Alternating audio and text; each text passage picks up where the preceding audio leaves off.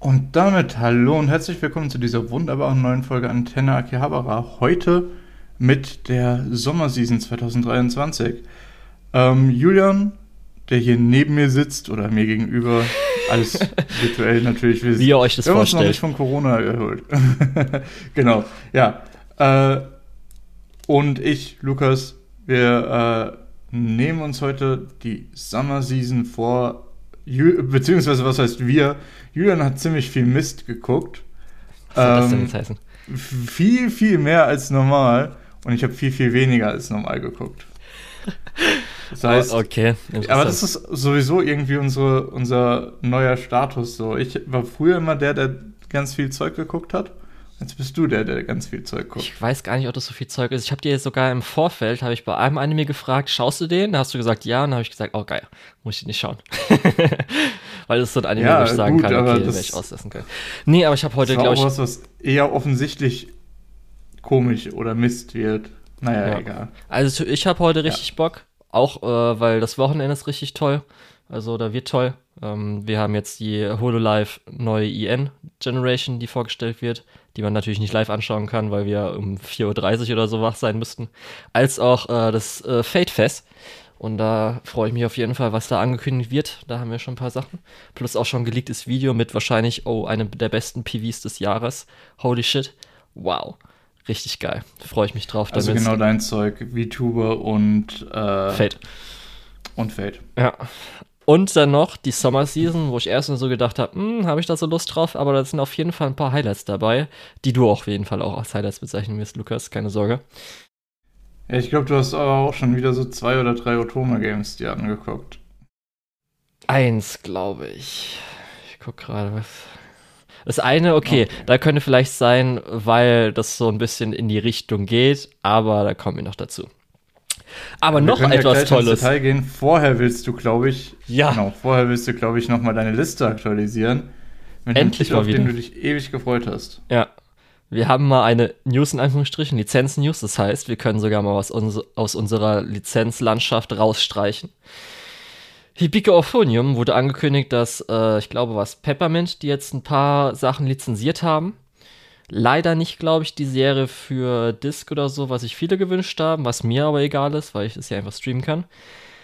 Aber ganz besonders, sie haben die Soundophonium, Hibike-Ophonium Movies lizenziert. Eins und zwei sind halt wieder so Recap-Sachen, aber ganz besonders, was auch immer unsere nicht lizenzierten Anime abschließt, der dritte Hibike-Ophonium-Film, Our Promise, A Brand New Day, ist jetzt endlich von Peppermint Peppermint lizenziert. Wie das veröffentlicht wird, natürlich als Disc, aber auch, weil Peppermint ist ja ein bisschen spezieller heutzutage mit Streaming. Mal schauen. Das freut mich aber umso mehr, weil natürlich, äh, ich glaube, jetzt auch noch eine OVA zuletzt rausgekommen ist und speziell die neue Staffel ja für, glaube ich, nächstes Jahr angekündigt ist. Und dafür, weil das ein Sequel-Film äh, Film ist, den man dann dafür braucht, ist es auf jeden Fall jetzt ganz gut, dass endlich mal was dazu kommt. Da freue ich mich sehr und kann es jetzt auch mal ein bisschen rausstreichen. Ja. Ja, ich habe immer noch nur die erste Staffel gesehen, aber ich glaube, mit dem Film würde es sich wahrscheinlich demnächst lohnen, nochmal eine Recap-Folge auch im, im Podcast zu machen. Ja. Also ich fand ja also theoretisch. Kommt da ja demnächst was auf uns zu. Ja, also ich fand die zweite Staffel besser, auch wenn sie ein bisschen mehr Drama hatte. Und dann kannst du natürlich auch noch den anderen Film anschauen, Listen to Bluebird. Und der ist ja einfach ja. absolut großartig. Also wow, da kannst du dich auch was freuen, Lukas. Das freut mich, dass du dich darauf freuen kannst. dass du ihn noch nicht gesehen hast und jetzt dann irgendwann sehen wirst. Und mich freut, dass du dich so über die Lizenz-News freust. Ja. Aber ja. jetzt kommen wir zum Sommer.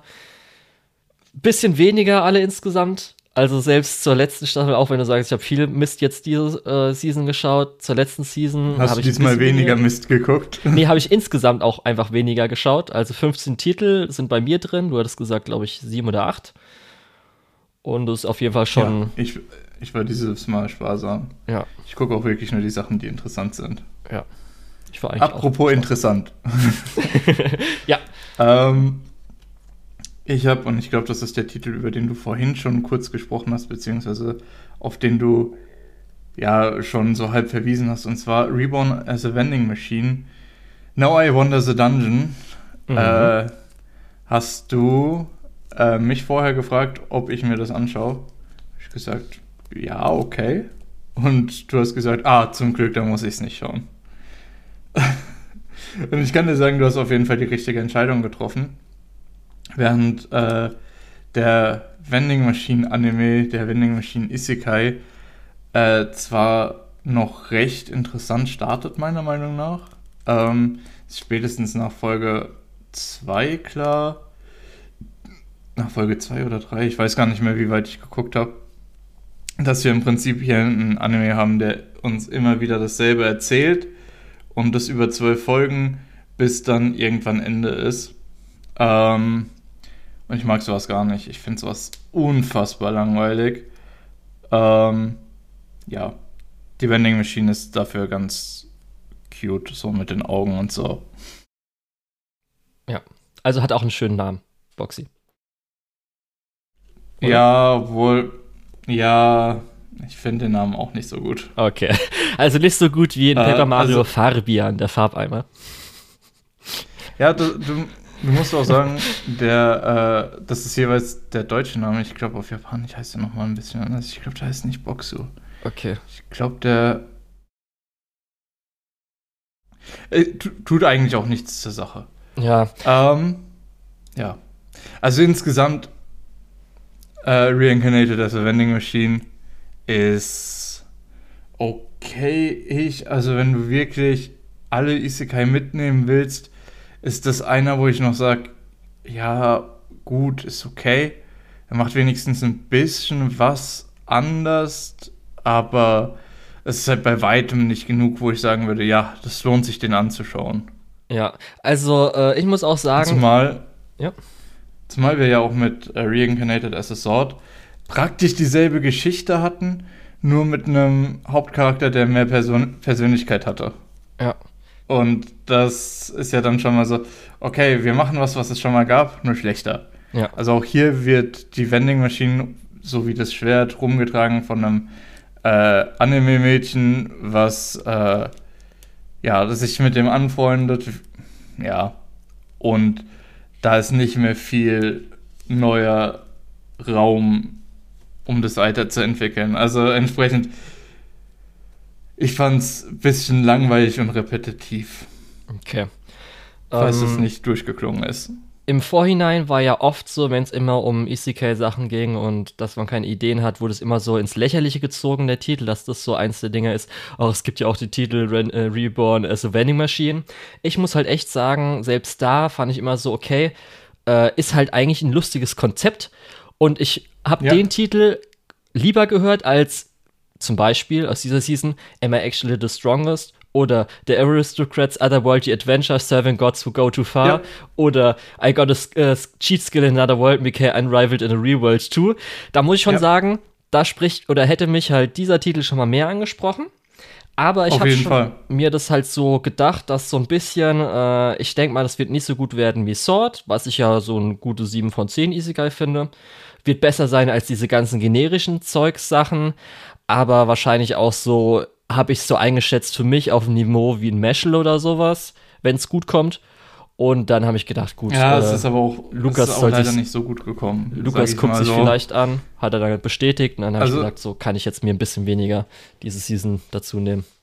Ja, genau, also falls es nicht durchgeklungen ist, ich gucke mir das nicht weiter an. Und ich glaube tatsächlich, so von dem, was ich von Meshel gehört habe, würde ich mir lieber jetzt nochmal Meshel angucken, als äh, den Vending Machine Isekai weiterzuschauen. Okay, ja, das hätte ich jetzt, glaube ich, auch so eingeschätzt und so war ich jetzt auch da so ein mhm. bisschen davon höher. Ist jetzt nichts, wo ich jetzt sagen würde, okay, gebe ich doch nochmal eine Chance. Nee, das ist dann so ein bisschen nein, nein, wirklich dieses Seasonal-Ding, schaust du und vergisst du dann, dann, ja, so, ja, das war ein lustiges Konzept, aber ja, mehr ist davon nicht geblieben. Genau, und da kann man sich die Zeit sparen. Und du kannst mir ja sagen, ob man in der Zeit lieber die das Sequel von der zweiten Staffel Devil is a Part-Timer gucken soll? Lustigerweise, ich habe gerade gemerkt, ich habe auch die zweite Staffel verlinkt, nicht die zweite Staffel, das Sequel davon.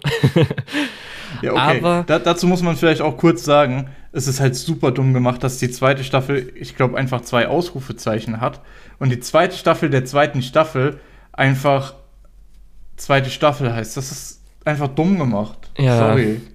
Ähm, da war ja auf jeden Fall das große Ding. Wir hatten dann die erste Staffel geschaut, weil wir so gehört haben, das ist eigentlich echt gut und so Ich- kleiniger also, season ach so, die ganz erste Staffel, Ja, nicht die erste Staffel von der zweiten Staffel. Nee, nee, die äh, so ein Season-Klassiker ist, wo sich viele gewünscht haben, dass es zurückkommt. Sehr lange gedauert, dann ist es zurückgekommen.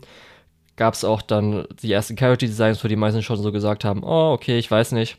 Und zumindest als dann die zweite Staffel kam, äh, war auf jeden Fall der Hate groß. Alle fanden erstmal natürlich, dass die Animationen und Character-Designs waren halt schlecht. Aber muss man auch sagen, wenn es jetzt im Stil der ersten Staffel gewesen wäre, selbst mit vielleicht gutem Comedic Timing, kann man, glaube ich, auch so sagen, dass sie wahrscheinlich nicht so gut gewesen wäre. Ähm, wenn man jetzt vom Niveau ausgeht, von der, vom ersten Teil der zweiten Staffel, äh, würde ich jetzt sagen, dass der zweite Teil schon ein bisschen besser ist.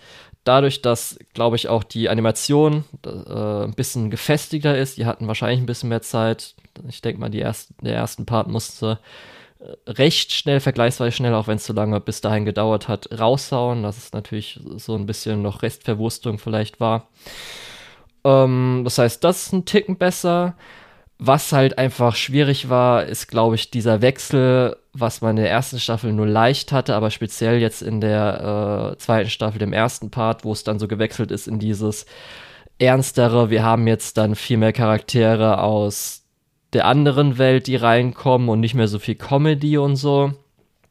Dadurch, dass wir das jetzt so krass in der zweiten Staffel hatten, der ersten Teil, hat es jetzt hier ein bisschen besser gepasst. Für mich auch ein kleines Highlight, das äh, Episode 2 fand ich auch so ganz gut, also so echt gut, wo ich dann so zufrieden war.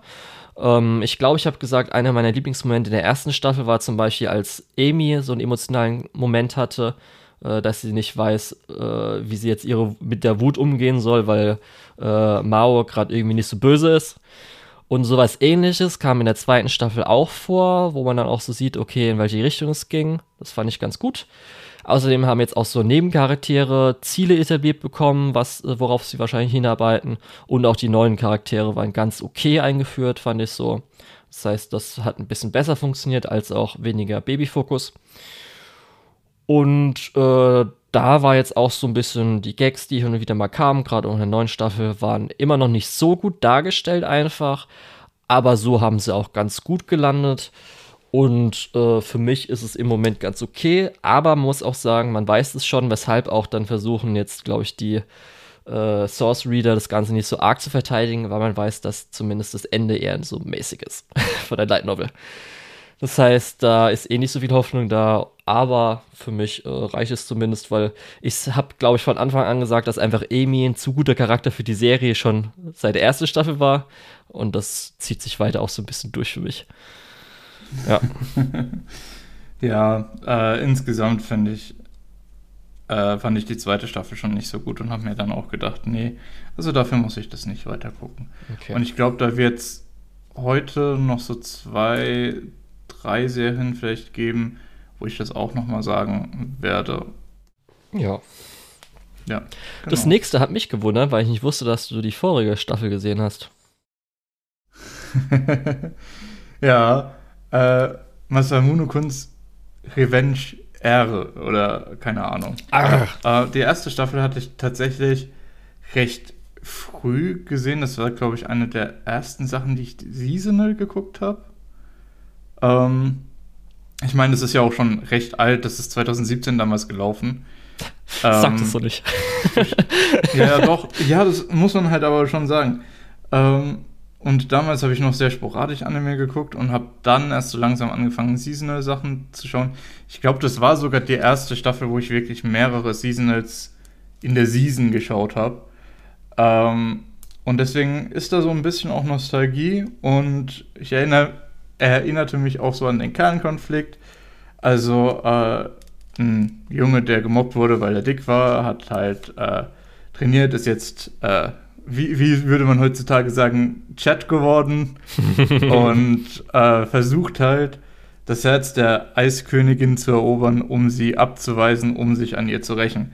So, also soweit so simpel der Plot.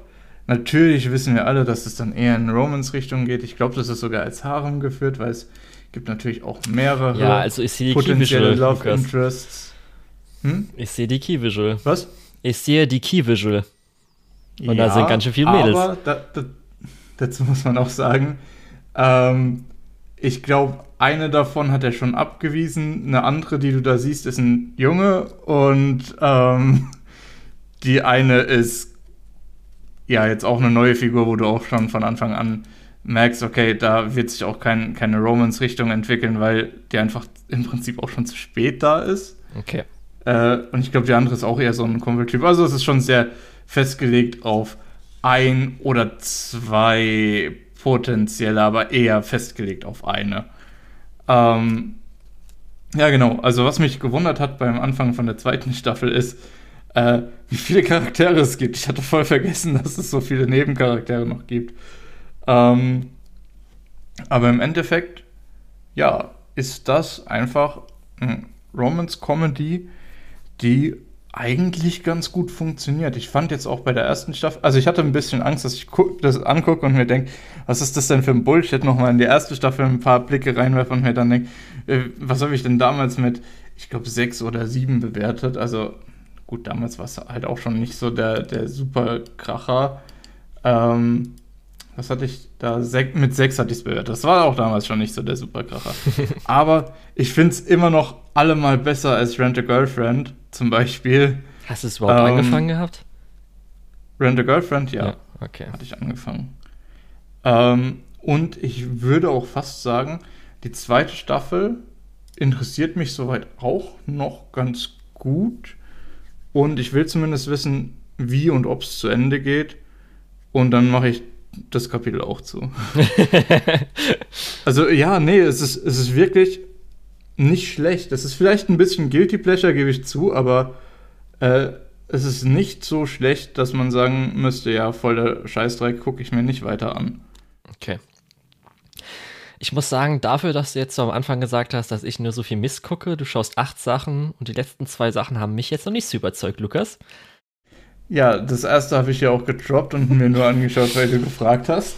Ja. Und das zweite mhm. ist ja eher was, wo ich zugebe, okay, das ist, das ist ein bisschen Nostalgie und das ist auch ein bisschen ähm, Guilty Pleasure vielleicht. Ja, darum wundert es ja. mich halt umso aber, mehr, dass Aber für was, um Guilty hast. Pleasure zu sein, musst du doch eine History damit haben. Ja. Nicht so wie du mit, äh, oh scheiße, du hast eine History mit dem äh, Devil is a Part-Timer.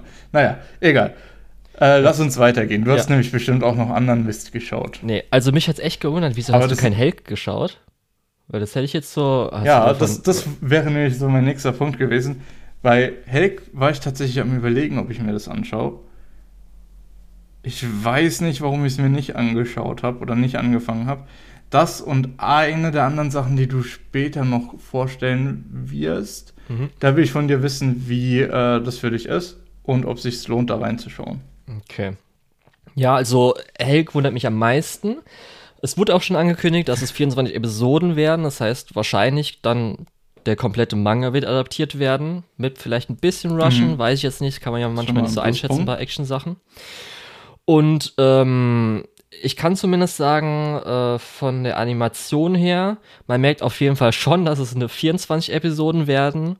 Äh, das heißt, da wurde ein bisschen sich auch zurückgehalten und da sind schon so manchmal ein paar äh, Off-Model-Sachen. Aber das Konzept finde ich bis jetzt in den ersten drei Episoden echt interessant. Und man hat ja auch zumindest schon ganz gute Sachen dazu gehört zum Originalmanga. Worum es geht, also ähm, es gibt, es ist eine Fantasy-Welt, das heißt kein Isekai schon mal. Äh, und aber das ist so ein bisschen Standard. Es gibt halt eine Menschenwelt, eine Dämonenwelt. Die Dämonenwelt ist halt voller to äh, toxischer Luft und so, wo sich dann halt auch äh, Monster bilden. Das heißt dann keine intelligenten Monster, die halt auch die Dämonen angreifen. Und es beginnt damit, dass wir in der Arena sind und die Dämonen versuchen, einen neuen Dämonenlord äh, zu bekommen. Das heißt aber nicht, der Dämonenlord ist nicht irgendwie der oberste krasse Typ, sondern einfach, es gibt halt verschiedene Schlösser, sage ich mal, also verschiedene Festungen und Dämonenlord ist einfach der Herr der Festung. Und einer ist gerade gestorben, darum versuchen sie durch ein Turnier halt äh, einen neuen Dämonenlord zu bekommen. Und wir haben halt mhm. unsere äh, Vemil, also hier steht Vamirio, aber ich glaube, sie wird immer Vemilio ausgesprochen oder so. diese Rothaarige, die anscheinend einer dieser Top 4, also sie ist irgendwie eine Top 4 aller Dämonen oder sowas. Und sie ist da gerade als äh, Aushilfe beaufsichtigt, das Ganze so ein bisschen, weil der andere Typ anscheinend gerade im Krankenhaus ist.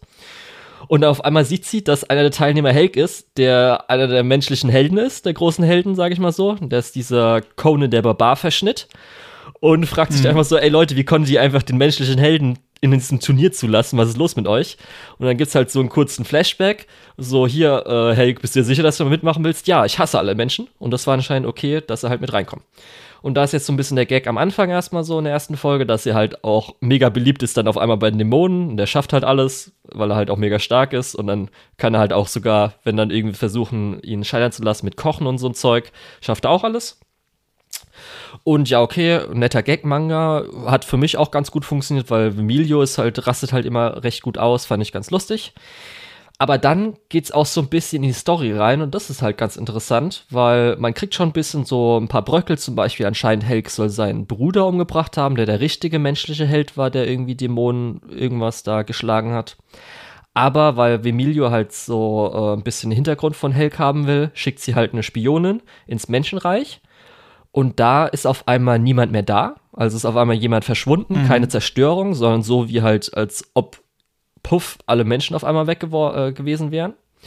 Und währenddessen, während dem Turnier, werden gerade äh, eine andere Dämonenfestung angegriffen von halt so äh, beflügelten Rittern, so Engelsrittern oder sowas. Und für mich, die Charakterdynamik funktioniert ganz gut. Die Gags sind eigentlich ganz cool, dass es halt dann diese Hintergrundgeschichte gibt, die jetzt auch schon in der dritten Folge dann wahrscheinlich, vierten Folge so ein bisschen Action-Höhepunkt hat. Und dadurch, dass es halt 24 Episoden wahrscheinlich abgeschlossen sein wird, finde ich das eigentlich echt cool. Und äh, ich habe da schon Bock drauf. Das, das ist auch eine normale Fantasy-Serie. Ja, also das hat mich echt gewundert, dass du es halt nicht anschaust, aber wenn du halt dich nicht so richtig informiert hast, nur mal so drüber geschaut hast, kann ich es vielleicht verstehen. Aber das würde ich schon so als eine Titel nee, sagen, ist, den ich dir empfehlen würde. Also ich kann kurz sagen, warum das bei mir nicht äh, mit drin war, wenn du dich das fragst. Äh, und zwar habe ich einfach halt die Synopsis überflogen und habe gedacht, ja, das hört sich irgendwie ein bisschen ja, stumpf an.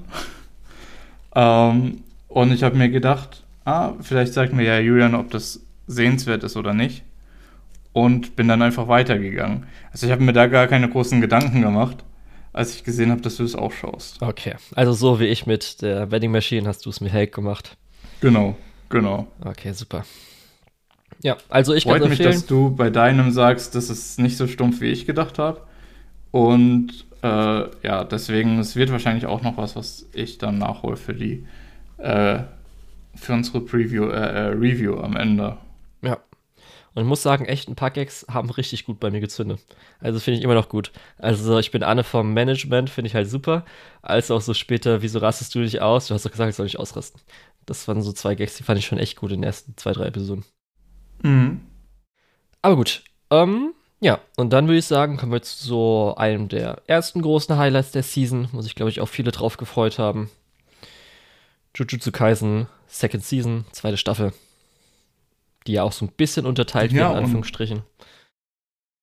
Ja, genau, wir fangen nämlich interessanterweise, und ich weiß nicht, ob man das vorher wusste, also mich hat es auf jeden Fall überrascht, mit einer Sequenz an, die ja definitiv ein Prequel ist. Ja. Wo wir ein bisschen die Hintergrundgeschichte von Gojo und, oh, wie heißt der andere Kollege noch? Geto? Von dem Antagonisten sehen. Geto, oder? Die wir ja auch. Hm? Geto. Geto. Genau, also wir haben ja im Film schon gesehen, dass die beiden sich wohl, äh, dass die beiden mal Freunde waren und jetzt nicht mehr sind. Und jetzt sehen wir in der Staffel zumindest einen Auszug aus diesem Bereich, wo die beiden eben Freunde waren. Und ich muss sagen, mir macht es im Moment richtig Spaß. Ich denke, ich hoffe mal, dass sich das durchzieht, wenn wir aus diesem Prequel-Bereich rauskommen. Aber äh, ja, im Moment macht es mir Spaß. Ja, also es wurde schon angekündigt vorher, dass es halt diese fünf Episoden der Prequel-Arc gibt, dann so zwei oder drei Wochen Pause und dann der Shibuya-Arc, der hart gehypt wird, danach kommt. Mhm. Und ähm, ja, ich finde es auf jeden Fall auch ganz cool. jetzt so die letzten zwei Folgen waren halt gute Sachen dabei, aber zumindest von der Story drüber. Ähm, also jetzt, wir hatten jetzt auch gerade natürlich das, äh, die, eine der großen Climax oder die Climax des Arcs, äh, die ganz cool war. Ähm, ist auf jeden Fall nett. Ähm, aber jetzt auch noch nicht so richtig krass, wo ich sagen würde, oh geil, da habe ich mich jetzt richtig drauf gefreut. Ähm, ja, wir haben natürlich jetzt dann auch noch, äh, was eine der interessanten Sachen sind, ist dann natürlich der Regiewechsel. Das ist so ein Ding, dass jetzt Park, mhm. äh, der macht ja jetzt andere Dinge. er hat ja ein eigenes Studio gegründet und dass wir jetzt äh, Gojo Sono, um, glaube ich, wie das ausgesprochen, oder? Go, Go, ich gucke nochmal kurz, Gojo. Gojo Sono, ja. Gojo Sono als äh, Director haben, als, glaube ich, auch sein Regiedebüt. Er hat halt so zwei, drei äh, Epis äh, also er war auch Episode Director schon bei Mappa und bei zwei, drei Episoden, die, glaube ich, auch gut bekannt sind. Ich glaube bei Chainsaw Man Episode 8. Und dann muss ich gerade überlegen, war auch schon, glaube ich, bei Jujutsu Kaisen in der ersten Staffel auch mal ein Episode Director, der sehr vielversprechend war und zumindest auch in der ersten Folge, hast du ja mir auch mir äh, geschrieben, ähm, bisschen geflext ja, hat. Nicht nur in der ersten Folge generell, die ähm, paar Episoden, die es bisher gab. Ja, also gerade auch zum Beispiel die Regie, wie jetzt die Climax mit äh, Gojo gemacht wurde in der äh, vierten Episode, fand ich auf jeden Fall sehr interessant. Echt cool. Mhm. Und äh, ja, generell glaube ich, die Regie und die Action-Choreografie, die es bisher gab in der zweiten Staffel, äh, stellt die erste Staffel sogar großteils in den Schatten. Ja. Also selbst die, die Hype-Momente so. Und ja. ist halt auf der Qualitäts, auf dem Qualitätsniveau wie der Film. Also gute Qualität. Auch, ich fand den Film ja nicht so gut. Weißt du, weißt noch, ob du dich daran erinnern kannst? Mhm. Ich fand ihn ja auch selbst zur Staffel eher so, also storymäßig auf jeden Fall meh, und aber auch so Actionsequenzen und so weiter war halt nett. Darum äh, gefällt mir das auf jeden Fall viel besser. Ähm, ich bin jetzt noch gespannt, äh, gerade in der Episode 5, weil ich habe bis jetzt noch nicht so ganz den Sinneswandel von Geto auch über jetzt die vier Folgen äh, wurde für mich noch nicht so ganz gut dargestellt. Da ich glaube, wir sind auch noch einfach nicht an dem Punkt in der Story, wo dieser Sinneswandel stattfindet. Ja, da frage ich mich, ob dann wirklich noch so in der fünften, äh, fünften Folge was kommt. Aber. Äh, ich fände es ehrlich gesagt nicht schlimm, wenn nicht ja. Äh, ich müsste das jetzt nicht unbedingt direkt sehen. Mhm. Äh, es würde mir reichen, wenn wir einfach diesen Arc haben, um die Freundschaft zwischen den beiden darzustellen. Mhm. Und dann später eben den Sinneswandel ja. äh, bekommen. Aber ist auf jeden Fall gutes Schonfood und äh, dafür ist es auf jeden Fall gut. Ja. Ja. Und auch hier muss ich sagen, so ein bisschen wie das, was äh, ähm, Demon Slayer im Moment gut macht, meiner Meinung nach, ist, direkt in die Action kommen. Also das Setup ist ja da und das ist auch recht clever, wie dieser Plot aufgebaut ist. Zum Beispiel dieses, ja, wir schicken die nach Okinawa. In Okinawa äh, überlegen die, warum äh, sind wir jetzt, warum müssen wir jetzt hier sein? Warum äh, wurden wir jetzt hierher geschickt? Ähm, nur damit der Willen dann eben revealed, dass äh, das genau sein Plan ist, dass die sich jetzt in Sicherheit wiegen, wenn sie wieder zurück sind ähm, ja, also insgesamt äh, das nur ein Beispiel äh, davon, dass es doch auch recht clever sein kann, ohne jetzt groß äh, ja. Ohne jetzt groß auf Action zu verzichten. Auf jeden Fall. Und natürlich die also Digimon-Referenz am Anfang. Hm? Digimon-Referenz am Anfang. Ja, natürlich, das ist das Wichtigste. War natürlich klar, dass das wieder vielen Leuten gefällt. Dieses Referenzielle, was ja äh, Jujutsu Kaisen auch schon immer hatte. Wir erinnern uns, wenn, als hieß er, äh, als, als Yuji sich überlegt hat, was seine Kräfte sein könnten und dann so ungefähr alle schon Protagonisten aus den letzten 20 Jahren und sogar noch länger. Ich glaube, er hat sogar äh, hier äh, äh, Yu Yu Hakushos Spirit Gun noch mit erwähnt. Also diese ganzen 90er Sachen plus diese ganzen Sachen, die seitdem noch so kamen. Ja. Hat er, also, glaube ich, da alles durchiteriert, was seine Kräfte denn sein könnten. Mhm. Genau. Ja. Gut. Ähm, dann, das hast du ja vorhin schon erwähnt, The Most Heretical Last Boss Queen, From Villainous to Savior, Standard Habe Otome ich das vorhin schon erwähnt? Ja, das hattest du kurz erwähnt bei Sachen, Ich hatte nur Otome Isekai gesagt. Ja, Gut, aber ich glaube, du hast Last Boss kurz wissen, gesagt, aber ist schon okay. Ähm, Nee, ich habe diesen Titel, glaube ich, gerade zum ersten Mal gehört. okay. Auf jeden Fall muss ich, glaube ich, echt nicht so viel sagen für die Leute, die jetzt nicht unbedingt alle Folgen unseres Podcasts gehört haben. Ist halt das typische, okay, man ist halt in der Tome-Game, das heißt äh, weibliche Aristokratie, man ist vielleicht dann äh, Prinzessin oder Villainess und in den Otome-Games geht halt darum, dass man dann halt Dating-Sim-mäßig irgendwelche männlichen äh, Adligen hat, die man dann, oder nicht Adligen, äh, die man dann äh, bezitzen kann.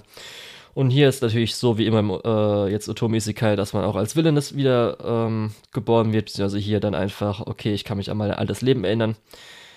Und äh, eigentlich kannst du es wirklich so beschreiben, dass halt äh, Baccarina nur halt in Ernst. Das heißt, äh, der Originalcharakter hat eigentlich so eine, ähm, dass sie Sachen vorhersehen kann, dadurch, dass sie jetzt halt reinkarniert ist, in Anführungsstrichen, oder sich an ihr altes Leben erinnern kann, weiß sie halt, was im Spiel vorgekommen ist, was jetzt so ein bisschen die Fähigkeit ersetzt. Und das ist halt einfach nur das einzige Gimmick hier, dass anscheinend äh, der Originalcharakter ist halt, also sie eine richtige Bitch gewesen. Also hat halt wirklich so Sachen gemacht wie irgendwie, okay, wir haben normalerweise einen Vertrag gemacht, aber ich habe dich jetzt reingelegt, jetzt bist du eigentlich mein Sklave und jetzt habe ich dich dann äh, deine Mutter umbringen lassen, so in dem Sinne. Und jetzt, weil sie halt nett ist, äh, sind halt die, die eigentlich dann am Schluss sie töten würden äh, im Originalspiel, sind jetzt halt Leute, die halt sie beschützen wollen. Und das ist so das einzige Ding, wird halt straight gespielt. Und äh, ja, mehr muss man echt nicht dazu sagen. Du weißt, wie Otome Isekai funktioniert, darum weißt du auch, wie dann der Anime funktioniert. Und großartige Produktion ist da jetzt auch nicht hinten dran. Also es ist so eine ganz gute Standard-Light Novel-Adaption, so ungefähr. Hört sich ehrlich gesagt stinklangweilig an. Ja, also wie gesagt, ist halt mein Ding, aber darum würde ich es dir halt auch nicht empfehlen oder so. Ähm, bei Horimiya, The Missing Pieces, hast du ja original auch gesehen, ne? Ja, Ja. Aber hattest du jetzt halt nicht so äh, viel Lust, dann nochmal was ja. anzugucken. genau. Ja. Das ist so, es fällt so in die Kategorie, die ich vorhin gesagt habe. Äh, o- ursprüngliche Serie fand ich ganz gut. Lohnt sich jetzt noch eine zweite Staffel anzugucken oder ja, irgendwelches Further Material? Ich weiß nicht. Ich glaube, das ist ja keine strikte Fortsetzung. Genau. Und dann, dann habe ich mir einfach gedacht, nee, eigentlich nicht. Eigentlich lohnt sich das. Ja. Also Horimiya ist ja so ein bisschen Rom-Com, Fluff-Romance-mäßige. Ähm, und da war halt bei der ersten Staffel die Kritik, dass halt diese, keine Ahnung, wie viele Manga-Kapitel in diese 13 Episoden gequetscht wurden, dass halt so eher nur die Highlights rausgenommen wurden. Was ich okay fand und was, glaube ich, dann viele auch nicht so ganz wussten, weil sie das Original nicht gelesen haben, ist halt zum Beispiel, dass ähm, die Beziehung zwischen Hori und ähm, Miyamura ist ja so auch leichtes Highlight, weil sie ja auch gut vorangeht und sie zum Beispiel auch mal physisch werden und so, was so oft ja nicht passiert. Aber das hat man auch in der Originalstaffel jetzt schon so gehabt, dass irgendwie ab Episode 6 haben andere Charaktere so ein bisschen äh, die Bühne eingenommen. Und das war im Original noch viel krasser, weil dann irgendwie, das wurde halt so leicht abgeschlossen, die sind jetzt zusammen, man hat ein paar schöne Sachen gehabt und dann war halt ganz viel Fluff. Das heißt, irgendwie so 80% war dann noch einfach irgendwie so Nebengeschichten, lustige Sachen und so. Darum fand ich eigentlich ganz gut, auch wenn es halt so ein bisschen gezwungen war, weil man nicht wusste, wie gut dann die Staffel, der Anime ankommt, dass einfach diese Highlights genommen wurden, abgearbeitet wurden und jetzt einfach in dieser neuen Staffel alle möglichen lustigen Kapitel, die vielleicht auch thematisch äh, zusammenpassen und so einfach gemacht werden. Und das ist jetzt einfach nur typische Comedy-Rom-Com-Sachen. Und großartig Weiterentwicklung war noch nicht. Man kriegt halt so ein bisschen Background von jetzt vielen Charakteren, ein bisschen mehr mit. Aber ich glaube, wenn wir jetzt 24 Episoden im Original gehabt hätten und jetzt halt das so ein bisschen chronologisch alles so eingearbeitet hätte, dann wäre das auch echt langweilig geworden oder so ein bisschen nervig, wo man sich die ganze Zeit gedacht hat, okay, was ist jetzt irgendwie mit Horemia, dem Titel von dem Ganzen. Darum finde ich, das, äh, finde ich das okay. Ein paar Sachen funktionieren halt immer, ein paar Szenen sind ganz lustig, ein paar Szenen Sind halt auch ein bisschen langweilig, wo man sich denkt, okay, mal ein bisschen weiter und so. Ja, und das war jetzt auch nichts, wo ich jetzt dir gesagt hätte, hier, äh, das kannst du noch mal anschauen. So wie du es auch einschätzt, ist alles okay. Also verpasst du, Ja, glaube ich, nichts. also, also Einschätzung korrekt. Es lohnt sich nicht unbedingt, das zu schauen und Also je nachdem, wie man das halt mochte. So. Und also ich mag das halt, darum gucke es halt, aber wenn Ich Du schon der erste Oren Staffel, du auch, sagst. aber wie gesagt, ich glaube nicht, dass ich mehr Material dazu haben möchte. Ja. Zumindest nicht im Moment. Ja. Und wenn man das weiß, dann weiß man, okay, muss nicht anfangen. Gut. Ja. Bei dem nächsten Titel habe ich mich ein bisschen gewundert, warum du nicht angefangen hast, den zu gucken. Zumal ich glaube, der ist ein gutes Stück besser als manch andere Titel, die du schon angeschaut hast oder äh, hier vorgestellt hast. Also ich muss sagen, zwar- äh, ein also- Go-Hands-Titel diese Season reicht mir. Und da haben wir die ja aufgeteilt zum Glück. Was, was ist denn der andere? Äh, The Girl Who Forgot Her Glasses. Ah, Das ist der okay. andere Go-Hands. Also es geht um, äh, sollten wir vielleicht auch schon so langsam mal einstreuen. The Masterful Cat is depressed again today. Äh, Titel finde ich eher so, ne? Aber die Story ist eigentlich ganz cool. Und zwar geht es um, jetzt muss ich noch mal kurz schauen, wie sie heißt. Ähm, es geht auf jeden Fall um eine Office Lady, die einen äh, Kater äh, adoptiert hat. Und dieser Kater ist halt ein bisschen größer geworden als normale Kater, kann auch auf zwei Beinen gehen und ist in der Regel gekleidet in eine Küchenschürze. Und zwar äh, ist, ist es einfach eine riesengroße schwarze Katze, die halt äh, für sie den kompletten Haushalt übernimmt. Also von Kochen, Wäsche machen, äh, Nähen, Einkaufen, so Sachen übernimmt alles dieser Kater. Und sie ist halt einfach nur da und betrinkt sich. äh, ist insgesamt ganz lustig, ist halt so, ja, eine Slice of Life Comedy äh, mit Erwachsenen, was man ja auch nicht so häufig hat.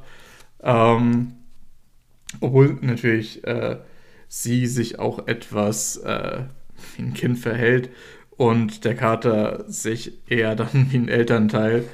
Ähm, aber naja, also insgesamt würde ich einfach sagen, das ist eine süße, lustige Story. Kann man sich anschauen. Sollte man sich anschauen, ehrlich gesagt. Die Animation ist auch ziemlich gut. Äh, und die Witze landen normalerweise.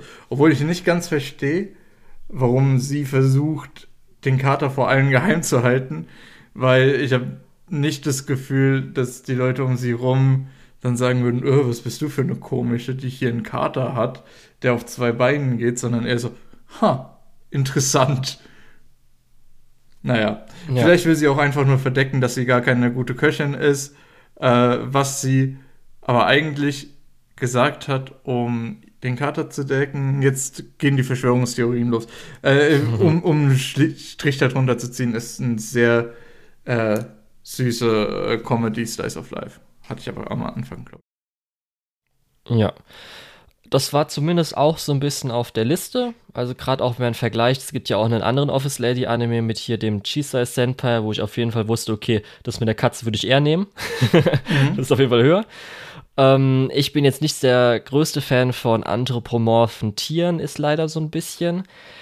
Ich habe das eher so eingeschätzt, halt so, dass es äh, ein bisschen die Dynamik hat wie diese ähm, Eheleute-Comedy im Japanischen. Das war so mein Ding so ein bisschen, dass natürlich sie arbeitet anstatt halt der Mann und dass halt äh, dann so in Anführungsstrichen die Ehefrau ist die Katze. Und das, du hast ja schon gesagt, er macht halt dann den Haushalt und dass da halt so die Gags kommen, die man so vielleicht jetzt äh, ja, also wie gesagt, so Eheleute, japanisch Comedy kennt man, äh, das vielleicht so ein bisschen in die Richtung Kenne geht. ich nicht, höre ich zum ersten Mal. Sorry, außer Anime gucke ich keine japanischen Medien. Nee, aber ich meine halt so zum Beispiel jetzt, was wir auch den Ghibli-Film zuletzt ja auch gesehen haben, wo natürlich Ja. die, die Ehefrau der. Also, wenn das so die Basis ist für das, was du da erwartest, dann wirst du was anderes vorfinden. okay. Ähm, Und ich habe zumindest das Twitter-Video gesehen, weil ich habe ja schon erwähnt, ist auch von GoHands. Ähm, ist mhm. zumindest auch, weil ich gehört habe, jetzt so ein äh, bisschen die bessere Go-Hands-Show diese Season, auch von der Regie. Aber es gibt halt so ein geiles zusammengeschnittenes Twitter-Video. Weil Go-Hands, sie können es halt nicht lassen und müssen halt irgendwie komische Kameraeinstellungen machen. Und da gibt es halt so ein tolles zusammengeschnittenes Video, was dann so aussieht, als ob die Serie oder die erste Folge oder so ein Horror-Video äh, ist. Weil es gibt ja zum Beispiel diese eine Einstellung, wo sie, wo man aus dem Kühlschrank rausschaut, was so ein bisschen eerie aussieht. Und dann gibt es diese mhm. Szene, wo die Katze ja halt die Frau so den Körper zieht auf dem Boden. Fand ich ganz lustig, muss ich schon sagen. Kannst du vielleicht, weiß nicht, ob du das Video kennst, müsst ihr vielleicht mal angucken. Nö, ich nicht. Fand ich ganz lustig auf jeden Fall. Ja. Ja, also insgesamt äh, nicht nur dieses Twitter-Video ist ganz lustig, sondern die gesamte Serie kann man sich schon anschauen. Äh, würde ich sogar tatsächlich empfehlen. Ja, doch, ist eine Empfehlung von mir. Okay, ja. Auch für dich. Ja, das hatte ich auch Du musst dir das anschauen, Julian. Ja, das hatte ich im Auge. Werde ich später dazu kommen, weshalb ich es dann auch im Auge hatte. Okay. Gut, ähm, dann ich habe Reign of the Seven Spellblades angeschaut. Ich weiß nicht, als du das so gesehen hast, dachtest du dir so, okay, ja, okay, das ist so ein Julian-Ding oder eher so, okay, wieso schaust du das? Ich habe mir gedacht, das ist irgendwas komisches, Fantasy-Kram. Reign of the Seven Spellblades hört sich auch wie der generischste Scheißdreck an. Ja. Und deswegen habe ich gar nicht mehr weitergeguckt. Das habe ich mir auch gedacht. Ich, es war im Vorfeld schon ein bisschen, dass es so eine der beliebteren Light Novels ist. Und kann ich auch verstehen, weil ähm, ich würde es jetzt mal so beschreiben: Es ist halt, ich habe ja letzte Season Marshall geschaut. Es ist halt äh, Harry Potter mit ein bisschen mehr Edge, aber nicht schlechtem Edge. Also einfach ein bisschen ernster. Das heißt, also es fängt auch schon dann so am Anfang ein bisschen an, dass äh, irgendwelche sprechenden Pflanzen gibt, die halt einfach dich beleidigen, in Anführungsstrichen, beziehungsweise dir halt deinen äh, Geisteszustand ein bisschen so schlechter ziehen wollen irgendwie in der, äh, am Anfang wird halt gesagt, so ähm, auf der Schule, dass 20% es nicht schaffen, in Anführungsstrichen. Das heißt, äh, also nicht einfach nur nicht bestehen, sondern halt sterben während dem Ganzen. Es gibt zwar auch ein Labyrinth, aber das ist halt wirklich ein Labyrinth, was erscheint zur Nachtstunde. Das heißt, es ist so ein bisschen, wie er sich im Anime so ein Dungeon vorstellt. Und so, dass halt auch Leute irgendwie verletzt werden, ähm, sich wehtun und so weiter was hier so ein bisschen das, das Ding hört halt. sich nicht wirklich viel edgier an als Harry Potter. Hast du, hast du die Filme alle gesehen? Ja, also, also schon, dass halt dann auch so ein bisschen der irgendwie äh, Schmerzzauber setzt dann halt auch der, äh, der ähm, Lehrer ganz normal ein, in Anführungsstrichen. Ich, ich frag noch mal, hast du Harry ja, Potter gesehen? Also wirklich, wenn du es vergleichst, ist es halt schon einfach so. Und ähm, darum sagt ja mit ein bisschen mehr Edge einfach. Und äh, ja, das ist halt so, Spellblades geht halt darum, das ganze Konzept der Welt ist halt so ein bisschen, dass halt Leute erkannt haben, äh, Magier sind halt gut im Fernkampf, aber wenn jemand in Nahkampf geht, ist halt ein bisschen schwieriger. Darum gibt es halt diese Ein-Fuß-Distanz und äh, darum gibt es halt diese Spellblades, das halt, wird halt natürlich mit Magie gekämpft, aber man kann auch versuchen, halt in diese Ein-Fuß-Distanz dann in den Nahkampf zu gehen. Und ich finde halt alle Konzepte, die so ein bisschen vorgestellt wurden, alle so interessant. Also passt für mich ganz gut.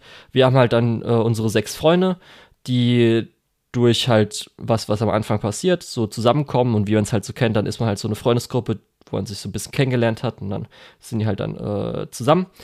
Und gibt halt dann so zwei, die anscheinend ein bisschen eher adligere Erziehung hatten. Das heißt, die sind dann so ein bisschen Mama und Papa der Gruppe, weil die sich so ein bisschen auskennen. Man kriegt auch schon ein bisschen mit, mit, dass halt, es gibt halt äh, Wesen, die halt ein bisschen Intelligenz haben. Das heißt, es gibt manche Leute, die halt dann äh, so ein bisschen Tierrechtlermäßig, da so hier Menschenrechtlermäßig. Äh, es ist ja ganz schlimm, dass man die für solche Sachen verwendet und so. Und dann lernt man auch so ein bisschen die Senpais kennen und da wird es dann halt auch wieder ein bisschen edgier. Das heißt, dann gibt es halt einen, der hat halt Knochenmagie und sie basiert halt darauf, dass er halt irgendwelche Gräber äh, ausgrabt und da halt dann äh, Knochen klaut oder die eine gebärt halt äh, Monster. Und für mich muss ich halt sagen, ähm, ich finde es cool, also Setting und so weiter finde ich ganz gut. Dir hätte ich es jetzt erstmal nicht empfohlen. Ich glaube, gerade wenn du die erste Folge schaust, ist nicht unbedingt was für mich, äh, für dich. Äh, ich würde halt so das Ganze auch beschreiben, nachdem ich es jetzt so gesehen habe. Ähm, ich sehe auf jeden Fall Potenzial und ich glaube auch, dass die Light Novels besser sind. Das heißt, dass halt gerade in der Adaption von JC Staff einiges dann so ein bisschen was für, dass sie das halt alles in der Produktion geschafft bekommen, bisschen zurückgehalten wird und darum auch teilweise vielleicht so Hintergründe und so weiter nicht so gut Sinn ergeben darum, ich hätte es halt wirklich vergl äh, verglichen, wie das wirkt wie eine Danmachi-Adaption, dass du halt so, okay, ist alles ganz nett und cool, aber irgendwie nicht so ganz tiefergehend, wie man erwartet hat. Aber speziell auch in der vierten Folge gab es halt einen Kampf, da war ich echt, wow, hätte ich nicht erwartet. Animationsmäßig war das halt richtig stark. Weil da ist so ein Kampf gegen, äh, ich sag mal, so ein 2D stehender Griffin. Vielleicht kann man sagen Magician's Red mit Füßen, so ungefähr.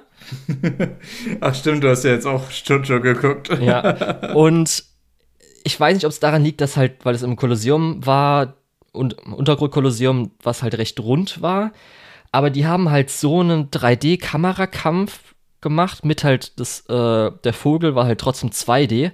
Das sah so flüssig aus, dass es nicht so ganz 3D wirkte, weil, glaube ich, auch die Perspektive des 2D-Vogels halt so richtig gut gemacht wurde. Du kennst glaube ich, aus UFO-Table, du hast halt eine 3D-Umgebung, aber du wirkst, es wirkt manchmal oft, okay, das ist halt ein 2D-gezeichneter Charakter. Und da hatte ich das gar nicht. Also es war halt richtig krass. Da, da war ich schon ein bisschen so, okay, da habt ihr jetzt aber ganz schön was abgeliefert. Und äh, ja, wie gesagt, die ganzen Konzepte, alles so ein bisschen, Charaktere funktionieren für mich echt gut. Und äh, mir macht es echt Spaß. Und ich finde auch, glaube ich, so ein bisschen die Bewertung auf Mal auf jeden Fall zu niedrig. Also das sind, äh, ich denke mal, auch wenn es vorbei ist, wird es ein bisschen höher sein. Aber ähm, ja, ich glaube wirklich, wenn du es anschaust, ist, glaube ich, nicht unbedingt was für dich. Ich muss ehrlich sagen, es hört sich schon sau langweilig an. Das nicht unbedingt. Wir haben zum Beispiel auch gerade diesen Charakter, äh, das ist halt so ein bisschen ähm, Nanao sie ist halt einfach wirklich, du hast halt, es wirkt so ein bisschen wie Fanfiction. Du hast halt Harry Potter und dann hast du einfach diesen einen japanischen Charakter.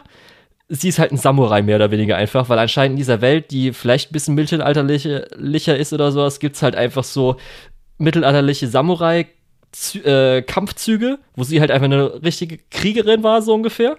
Wird halt dann noch so reingesetzt, darum ihr Schwert ist halt als einziges ein Katana. Und äh, da ist auch so ein bisschen halt Magie und sie kann nicht so ganz viel Magie, aber sie kämpft halt meistens halt mit ihrem Katana. Und das sind halt so diese ganzen einzelnen Punkte, dass halt irgendwie okay, alle Charaktere haben zumindest ein bisschen Charakter und so funktionieren die zu sechs in der Gruppe schon von Anfang an eigentlich ganz gut. Dann haben wir halt ein bisschen dieses Orientalische, was sie reinnehmen, plus halt dann schon, sie wurde halt gescoutet von dem Vater von der einen Person und so. Und da merkt man auf jeden Fall schon, dass da mehr dahinter einfach ist, plus halt dann, dass man schon auch so diese Sandbys hat, die halt auch alle bisschen gefährlicher sind. Und darum funktioniert für mich auf jeden Fall echt gut. Oh, aber ich glaube halt wirklich, wenn du es hier so anschaust, dass du erstmal, gerade auch in der ersten Folge so denkst, so ist halt nichts für dich. Und dann glaube ich auch nicht, dass ich dir sagen will, hier guck alle vier Episoden erstmal. Darum, ja. Es kann halt sein, dass ich wirklich nach den zwölf Episoden so denke, okay, ich glaube, ich werde mir auch, wenn eine weitere Adaption kommt, nicht mehr anschauen, sondern wird wirklich neben äh, Bookworm, das so, glaube ich, meine zweite Light Novel werden könnte. Das finde ich zumindest so ganz cool. Ja. Okay. Äh, ja, wie gesagt, für mich hört sich das nicht wirklich interessant an. Ja. Und ich habe jetzt auch noch nicht so ganz verstanden, wo das edgier sein soll als Harry Potter. Aber okay. So, Mushoku Tensei, möchtest du darüber erzählen, wie toll du es findest? Vielleicht. Also es war ja auf jeden Fall einer von zwei Titeln, auf die ich richtig in dieser Season gehypt war hat für mich bis jetzt alles erfüllt, was ich davon haben wollte. Ich habe ja gesagt schon, es wird wahrscheinlich Oshinoko werden. Ich denke mal nicht, dass äh, Mushoku Tensei mit, glaube ich, auch dem Arc unbedingt für mich äh, das Highlight werden wird. Aber ey, jede Woche freue ich mich da drauf. Ich finde es super. Ich finde auch, was sie gerade machen, toll, äh, wenn man dann auch vergleicht mit der ersten Staffel. Und äh, ja, also ich habe echt einfach nur Freude dran einfach. Also genau das, was ich vorher alles immer gesagt habe. Ich liebe halt Fantasy. Ich liebe auch hier, wie das Isekai-Element reingebracht wird. Ich finde es halt echt super. Ja, ist schon okay. Deine Meinung ist natürlich dann vielleicht ein bisschen interessanter, weil du fandest ja auf jeden Fall ja nett gut die erste Staffel. Ähm, jetzt ja noch mal ein bisschen was anderes. Äh, wie fandest mhm. du zumindest? Wir haben ja Episode 0 gehabt. Das waren halt Momente, die eigentlich in der Light Novel äh, während der ersten Staffel so ein bisschen immer eingestreut wurde. Und man noch nicht, glaube ich, so ganz wusste, wer der Charakter ist. Und hier wissen wir dann, okay, das ist alles, was mit Sylvie hat während das passiert ist. Und dann geht ja, also, wieder nach Rodius. Also Episode 0 war schon okay. Äh, war halt so, wo ich mir gedacht habe, ja, okay, man, man muss uns so langsam ranführen, was da vorher passiert ist, aber ja, ist jetzt nichts Besonderes, ist jetzt aber auch nicht schlecht. Ähm, ich finde es tatsächlich, und da habe ich mich auch schon mit Leuten angelegt, die äh, den, ich glaube im Manga war das, ich weiß nicht, ob es in der ursprünglichen Light Novel so war, aber da sind die recht schnell von äh, Eris geht zu jetzt hängt äh, Dings Rudius mit dem, wie heißt der? Soul? Soul? Wer ist denn der neue Typ? Ach, du meinst äh, Soldat? Ja. dann, dann wahrscheinlich Soul. Okay. Äh, also ich habe mit Manga-Lesern gesprochen, die haben dann gemeint, ah, ja, das ist viel zu lang, diese, diese Depri-Phase und so. Und ich denke mir so, hä? Das ist das Beste, was sie bis jetzt gemacht haben. Im Moment ist Rudius am nachvollziehbarsten in der ganzen Story. Außer vielleicht ganz am Anfang, was ich. Nee, ganz am Anfang hat er auch schon komische Sachen gemacht. nee, also jetzt ist, habe ich das erste Mal das Gefühl, dass diese Figur ein richtiger Charakter ist und nicht nur äh, haha, äh, Panties, haha, dies, haha, das. Äh, und ich bin so geil und ich bin so toll. Ähm, und natürlich ist es für die Leute, die das nur als Wish-Fulfillment sehen, irgendwie so, ja, jetzt schon voll scheiße, dass der so depressiv ist. Ähm, ja, ich muss sagen, das passt in die Story eigentlich ganz gut. Ähm, ich finde es interessant, eine andere Facette von dieser Figur zu sehen. Ähm, und ich finde es auch durchaus gerechtfertigt, weil für ihn, egal wie du es halt interpretierst als Zuschauer, für ihn als Figur ist es halt jetzt die dritte oder vierte Figur, die ihn ja praktisch wortlos verlässt. Bei den anderen kann man es immer noch so ein bisschen auf Umstände schieben. Äh, aber hier ist halt wirklich, sie verlässt ihn halt wortlos. So. Ähm, ja, also finde ich gut, dass jetzt er damit zu kämpfen hat, dass er das auch verarbeiten muss. Ähm, und ich bin gespannt, wie es jetzt halt weitergeht. Ich habe jetzt auch gehört, das mit der Magieakademie soll nicht so gut sein, aber ja, keine Ahnung, mal schauen, was ich lasse es auf mich zukommen. Aber wie gesagt, für mich war das sowieso kein Contender für eine äh, 10 von 10 oder sowas. Das ist, Mushoku Tensei ist für mich immer irgendwo, äh, es sieht super aus, das Worldbuilding ist klasse. Die Hauptfigur ist einfach das größte Arschloch, was rumrennt. Ähm, und die Welt bestätigt ihn auch noch dafür. Was ich immer für, ja, nicht so äh, interessant halte oder für äh, eine Story, die sich nicht so lohnt, dabei zu bleiben. Aber das haben wir ja alles zur ersten Staffel schon diskutiert. Ich bin jetzt erstmal gespannt, wie die zweite Staffel damit umgeht. Und vielleicht wird es ja noch deutlich besser, als was ich ähm, der Serie zuspreche bisher. Ja.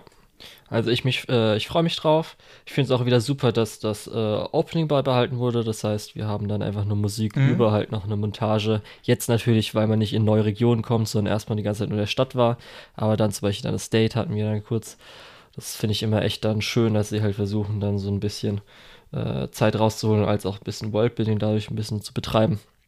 Ja, das, das meine ich ja mit, äh, es hat halt gutes Worldbuilding und es sieht super aus.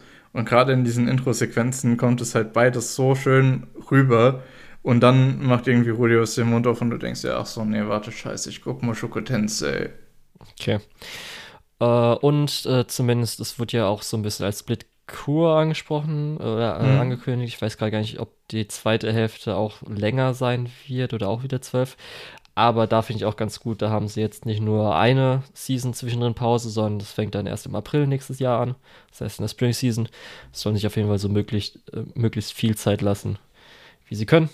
Und äh, da freue ich mich auf jeden Fall dann auch drauf. Aber ja, da ist es auf jeden Fall immer schöner Mushoku Tensei Sonntag für mich. Ja. Genau, und dann, das hast du wahrscheinlich vorhin gemeint, Spy, äh, Spy Classroom Season 2, da ich das anschaue. Hm, nicht explizit, aber schön, dass du drüber sprichst und schön, dass du es auch als Scheiße ansiehst. Nö, das sehe ich nicht mehr. Äh, so. Akzeptiere ich. nee. Äh, ich habe ja schon gesagt, äh, in der ersten Staffel, zweite Hälfte wurde auf jeden Fall ein bisschen besser.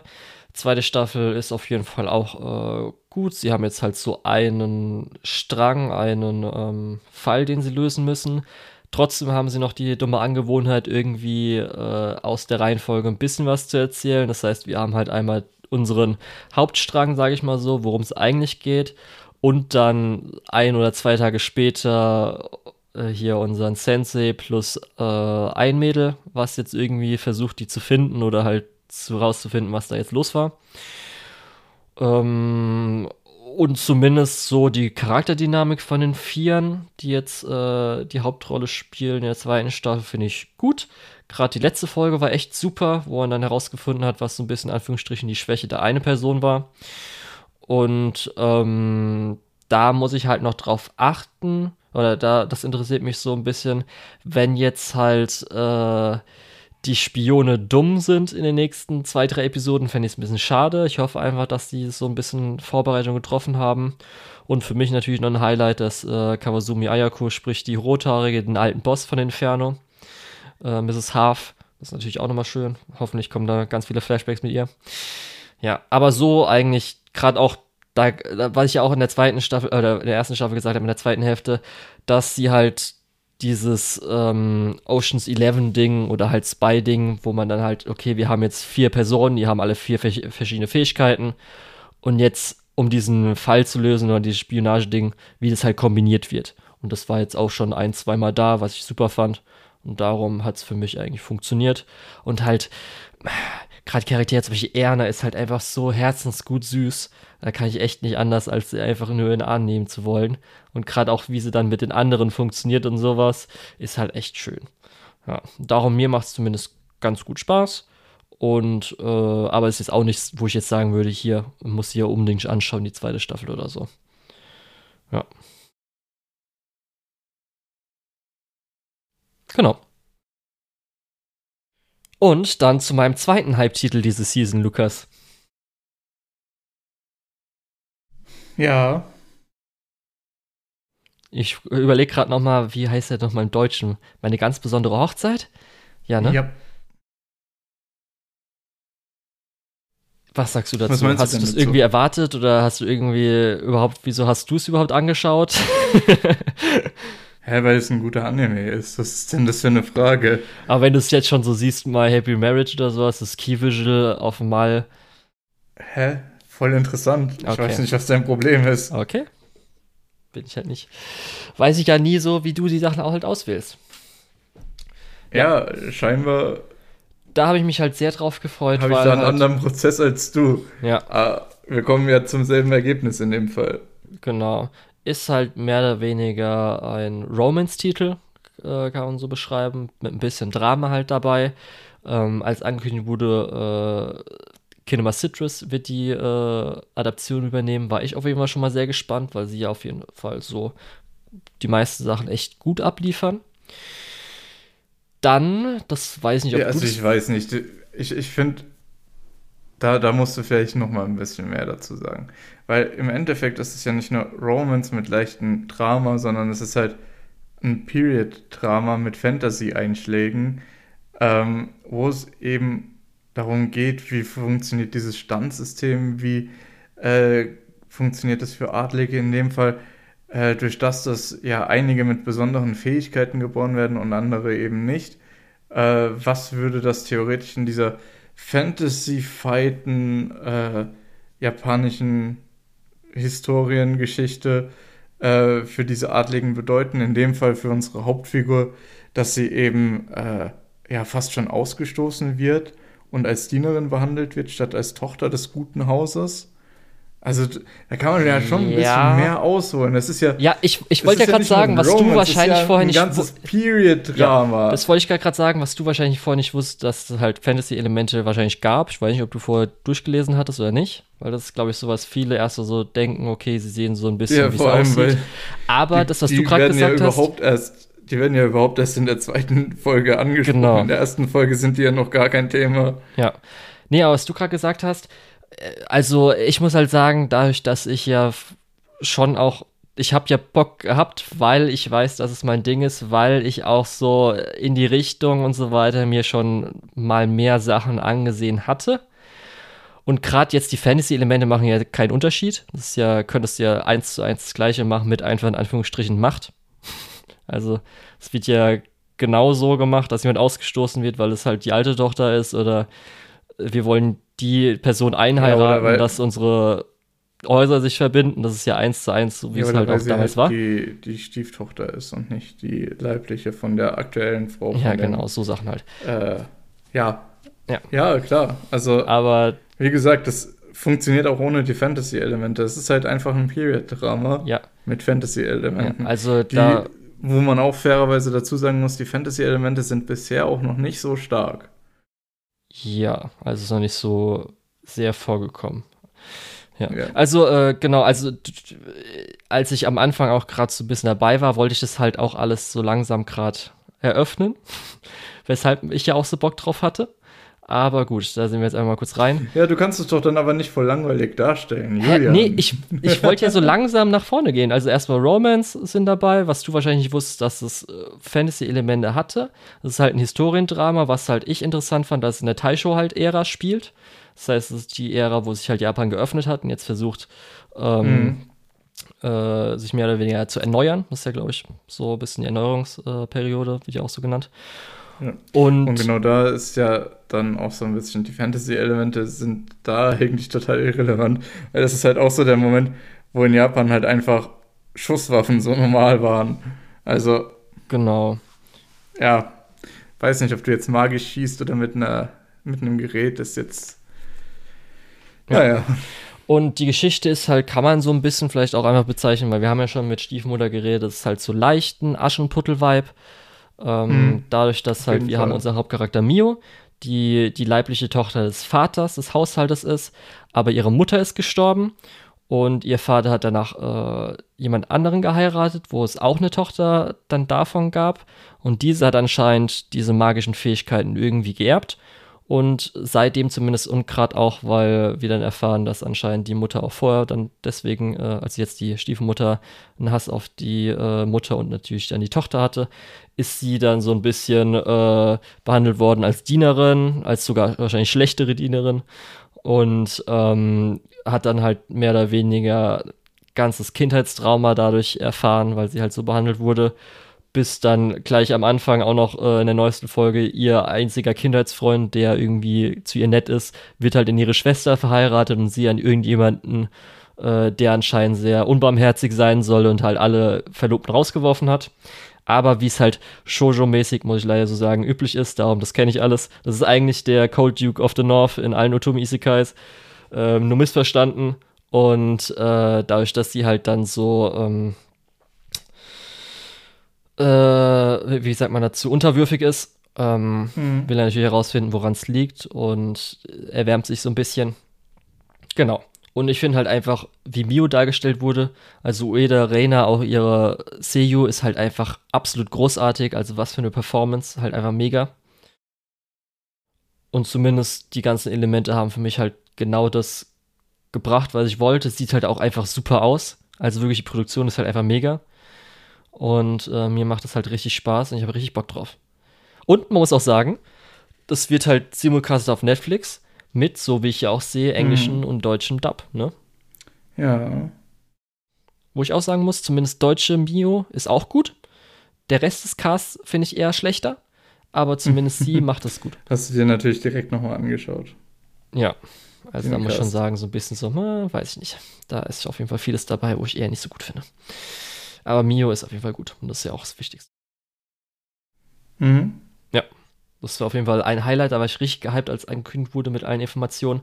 Und das hat halt alles eingelöst, was ich gewollt habe. Ja, richtig geil.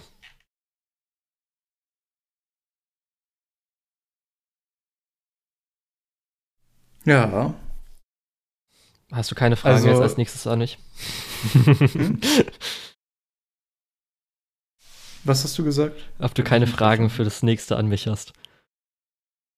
Ich bin gerade noch ein bisschen bei My Happy okay. Marriage, weil okay. ich muss sagen, mir gefällt es ganz gut, auch ohne diese ganzen äh, Tropes zu können, kennen. Und das ist halt einfach eine gute Serie soweit für mich. Ja. Bin auch gespannt, wie es weitergeht.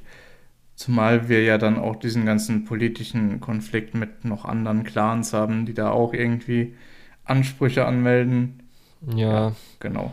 Ich, also, find, ich muss auch sagen, ich finde es immer ein bisschen schade, wenn dann auf einmal die Person, also dann die Prinzessin oder hier halt dann sie, jetzt dann doch die Mega-Fähigkeiten hat und dann. Ja, ich, ich hoffe ehrlich gesagt, dass es. Ich hoffe ehrlich gesagt, dass es irgendwo ein Zwischending passiert dass sie zwar vielleicht ein paar Fähigkeiten hat, aber dass die nicht so stark sind, da hätte ich Lust drauf. Aber jetzt wirklich, dass sie die stärksten Fähigkeiten hat, wäre halt schon wieder so. Oh, Oder halt so okay, besondere Fähigkeiten. Ja, natürlich. So. Das ist genauso, ach, das kann ich auch sagen, weil das ist der Shop, den finde ich am ekelhaftesten. Wenn es dann darum geht, irgendwie in Otome Isekai oder sowas, man ist halt adelig und dann hat man halt äh, irgendwie dann also eine Nichtadlige hat dann geheiratet. Das heißt, wir haben dann eine Tochter von der nichtadligen Seite, in Anführungsstrichen. Mhm. Und dann stellt sich am Schluss heraus, dass sie eigentlich königlichen oder also königlichen Blutes ist. Und das ist halt echt einfach ja. so, okay, sie hat sich jetzt dahin gearbeitet bis zum Kronprinzen, aber stellt sich heraus, sie war in Wirklichkeit die ganze Zeit schon besonders. Und das ist halt immer echt so, ey Leute, das ist euer Ernst, das ist ganz schön kacke. das ist auch, das äh, ist für mich vergleichbar mit diesem typischen Isekai-Trope.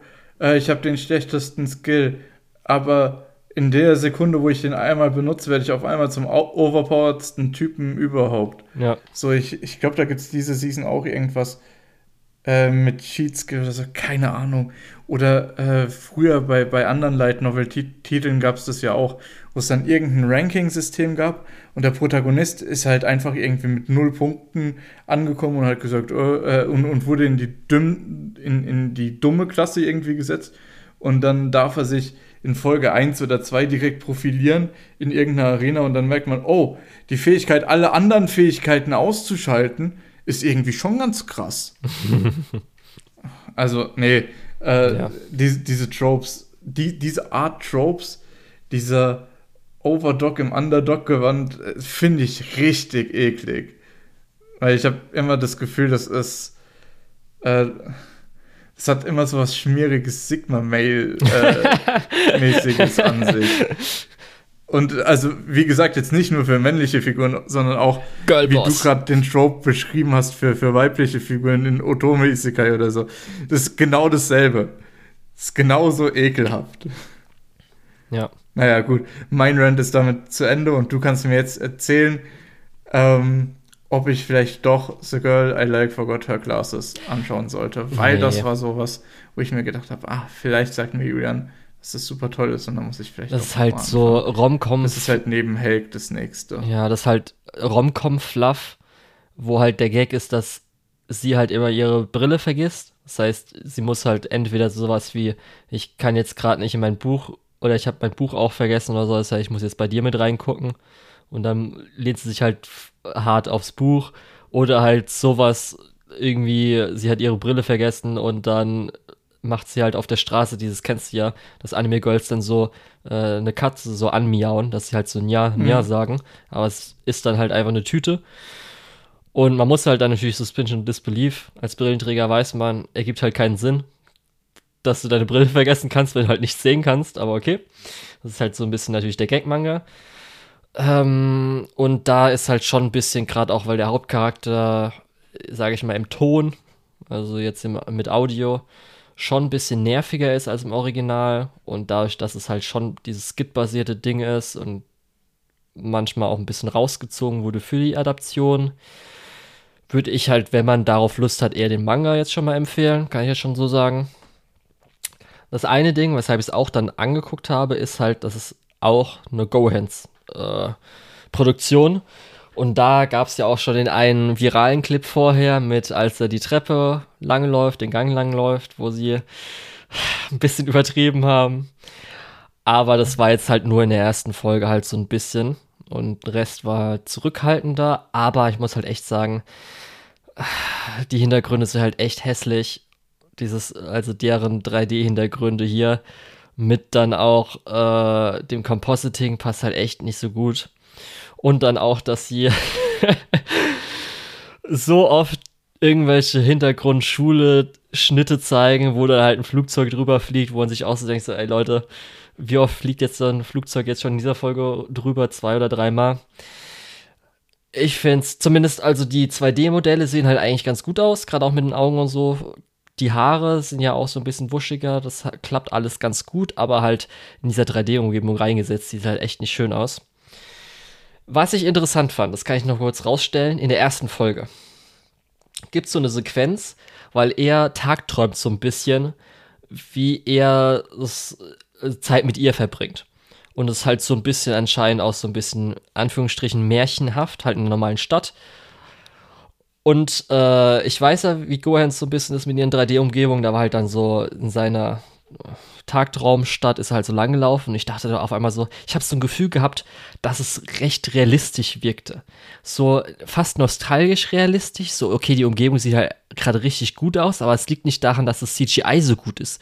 Ich war so ein bisschen so, okay, wie, also die Stadt wirkte so echt. Und ich wusste dann auch, woran es lag. Und zwar, dann war, hat man auf einmal so ein kleines blaues Schild gesehen, heiße Quelle. Und zwar haben die halt sich an der deutschen Stadt orientiert. Und es mhm. war halt so ein mhm. bisschen, äh, kennst du das Phänomen, zum Beispiel bei dem, bei Kingdom Come Deliverance, war ja so, als das Videospiel rauskam, wo man so die ersten äh, Videos gesehen hatte, weil die haben ja so, an Anführungsstriche, echte Wälder gemacht. Also so Wälder, die man halt bei uns so kennt. Mhm. Oder halt so natürliche Wälder und nicht diese komischen Videospielwälder.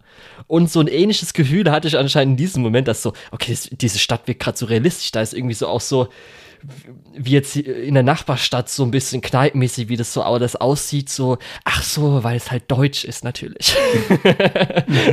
Fand ich ganz lustig, dass es mir irgendwie sofort unterbewusst aufgefallen ist. Ja. Aber nee, das ist auch der Anime, den ich dann jetzt gedroppt habe. Ähm, da ist eher so auf jeden Fall, äh, dass man sich den Manga äh, anschauen sollte, glaube ich. Und ah, ähm, okay. der endet, glaube ich, ja auch demnächst oder hat schon geendet. Das heißt, da hat man dann auch komplett das Ganze. Ja. Das heißt, du hast dich für die falsche Show entschieden? Ja, vielleicht. Genau. Aber zumindest da war auch einigermaßen ein bisschen unterhaltend. Also dann das, was ich da erlebt habe für jetzt mein Anime-Podcast-Review äh, ähm, Werdegang, ist, glaube ich, ganz gut gewesen. Dann kannst du ja jetzt mit der Katze anfangen. Ja, weiß ich nicht. Ja, du brauchst eine Go-Hands-Show. Nee, also brauchen tue ich sie nicht. Ja, doch. Nee. Nee. Okay. Gut, du hast da Schade, dass angeguckt. du dich nicht überreden lässt. Ähm, gut, machen wir weiter.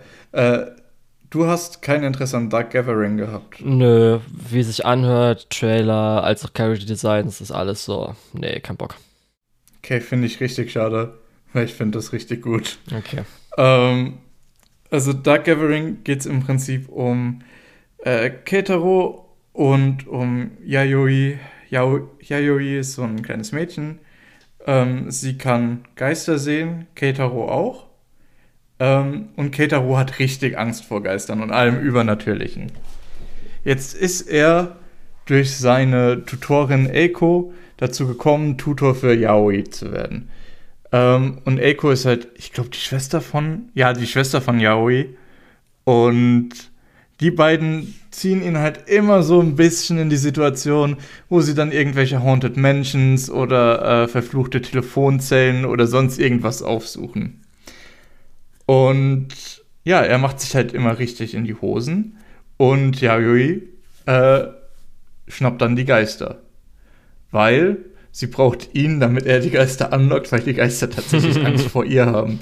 Okay. Und in, im Verlauf der Story, beziehungsweise der ersten paar Episoden, wird auch recht schnell klar, warum. Ähm, ja, also wenn du sehen willst, wie ein kleines Mädchen mit Brechstange irgendwelche Geister vermöbelt, ähm, richtig im, äh, hier, wie heißt der, äh, äh, Kage-Stil, ja auch bevor er dann reinkarniert wurde, mit seiner Brechstange losgezogen ist.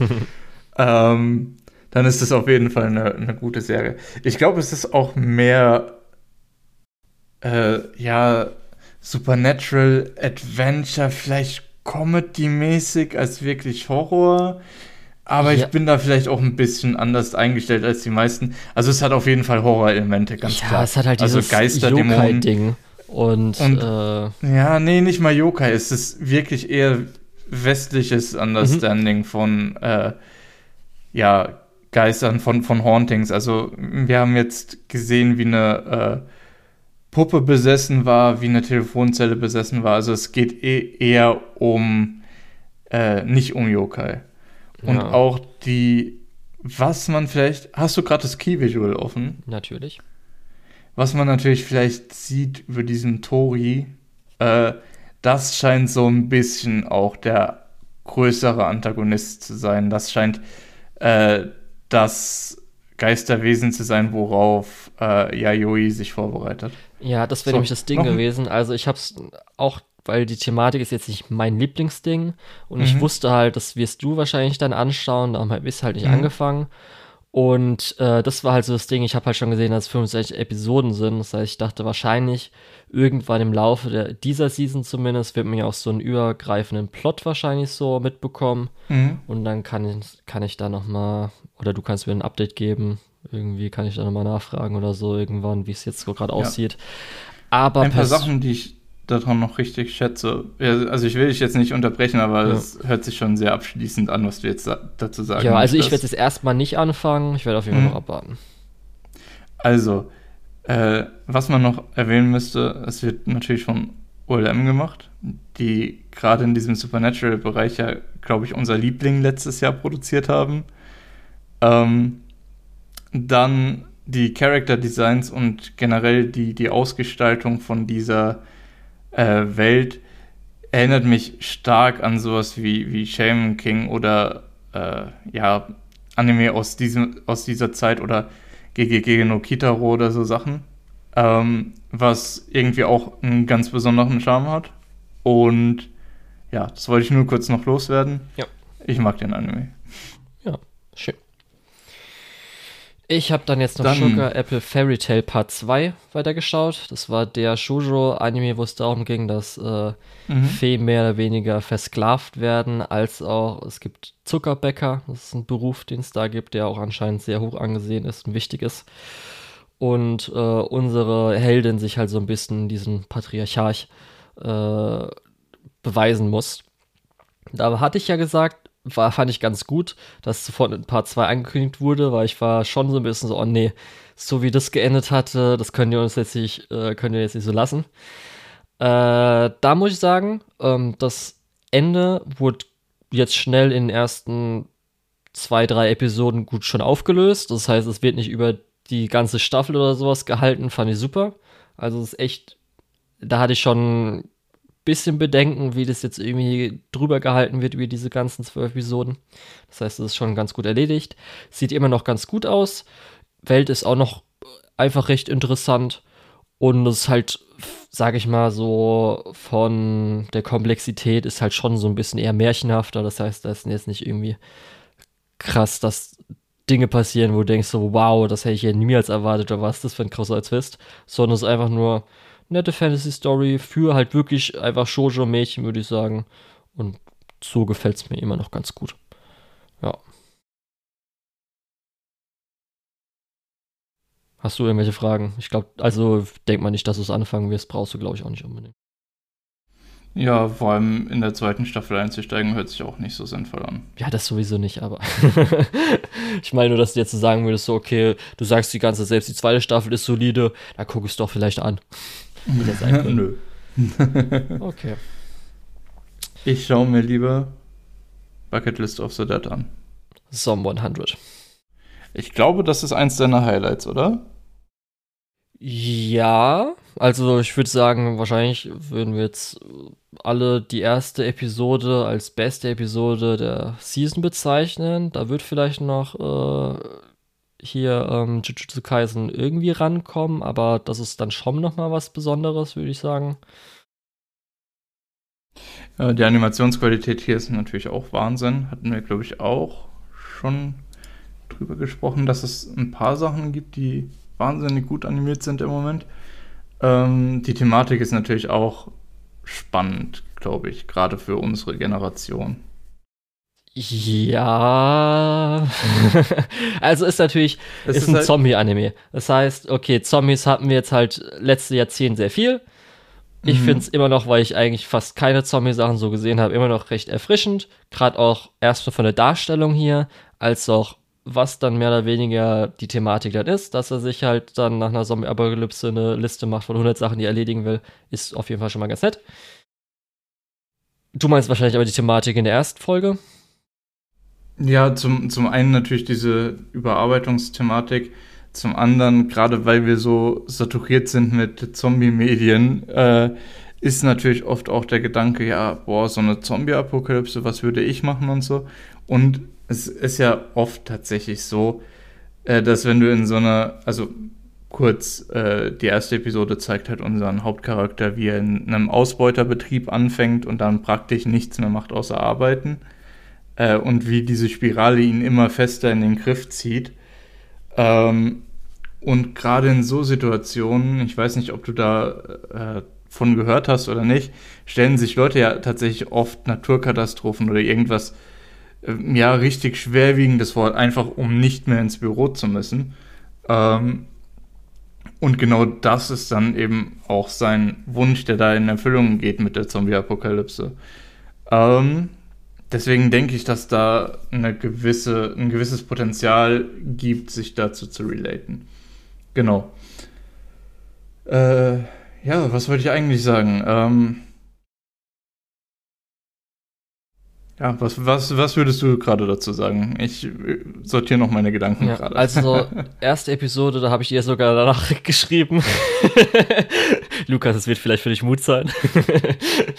Aber nee, äh, erste Episode war auf jeden Fall großartig, mega, regiemäßig, thematikmäßig, alles super. Ähm, ich finde halt auch echt die Charaktere, die bis jetzt eingeführt wurden, äh, echt toll und wahrscheinlich auch, wir haben ja schon einen Charakter noch, der eingeführt werden wird, im Ending gesehen. Da freue ich mich auch drauf. Gerade unser Hauptcharakter, der halt, äh, also Akira, der halt äh, von dieser Black Company war, äh, oder in dieser Black Company war, also in dem Unternehmen, wo ausgebeutet wurde.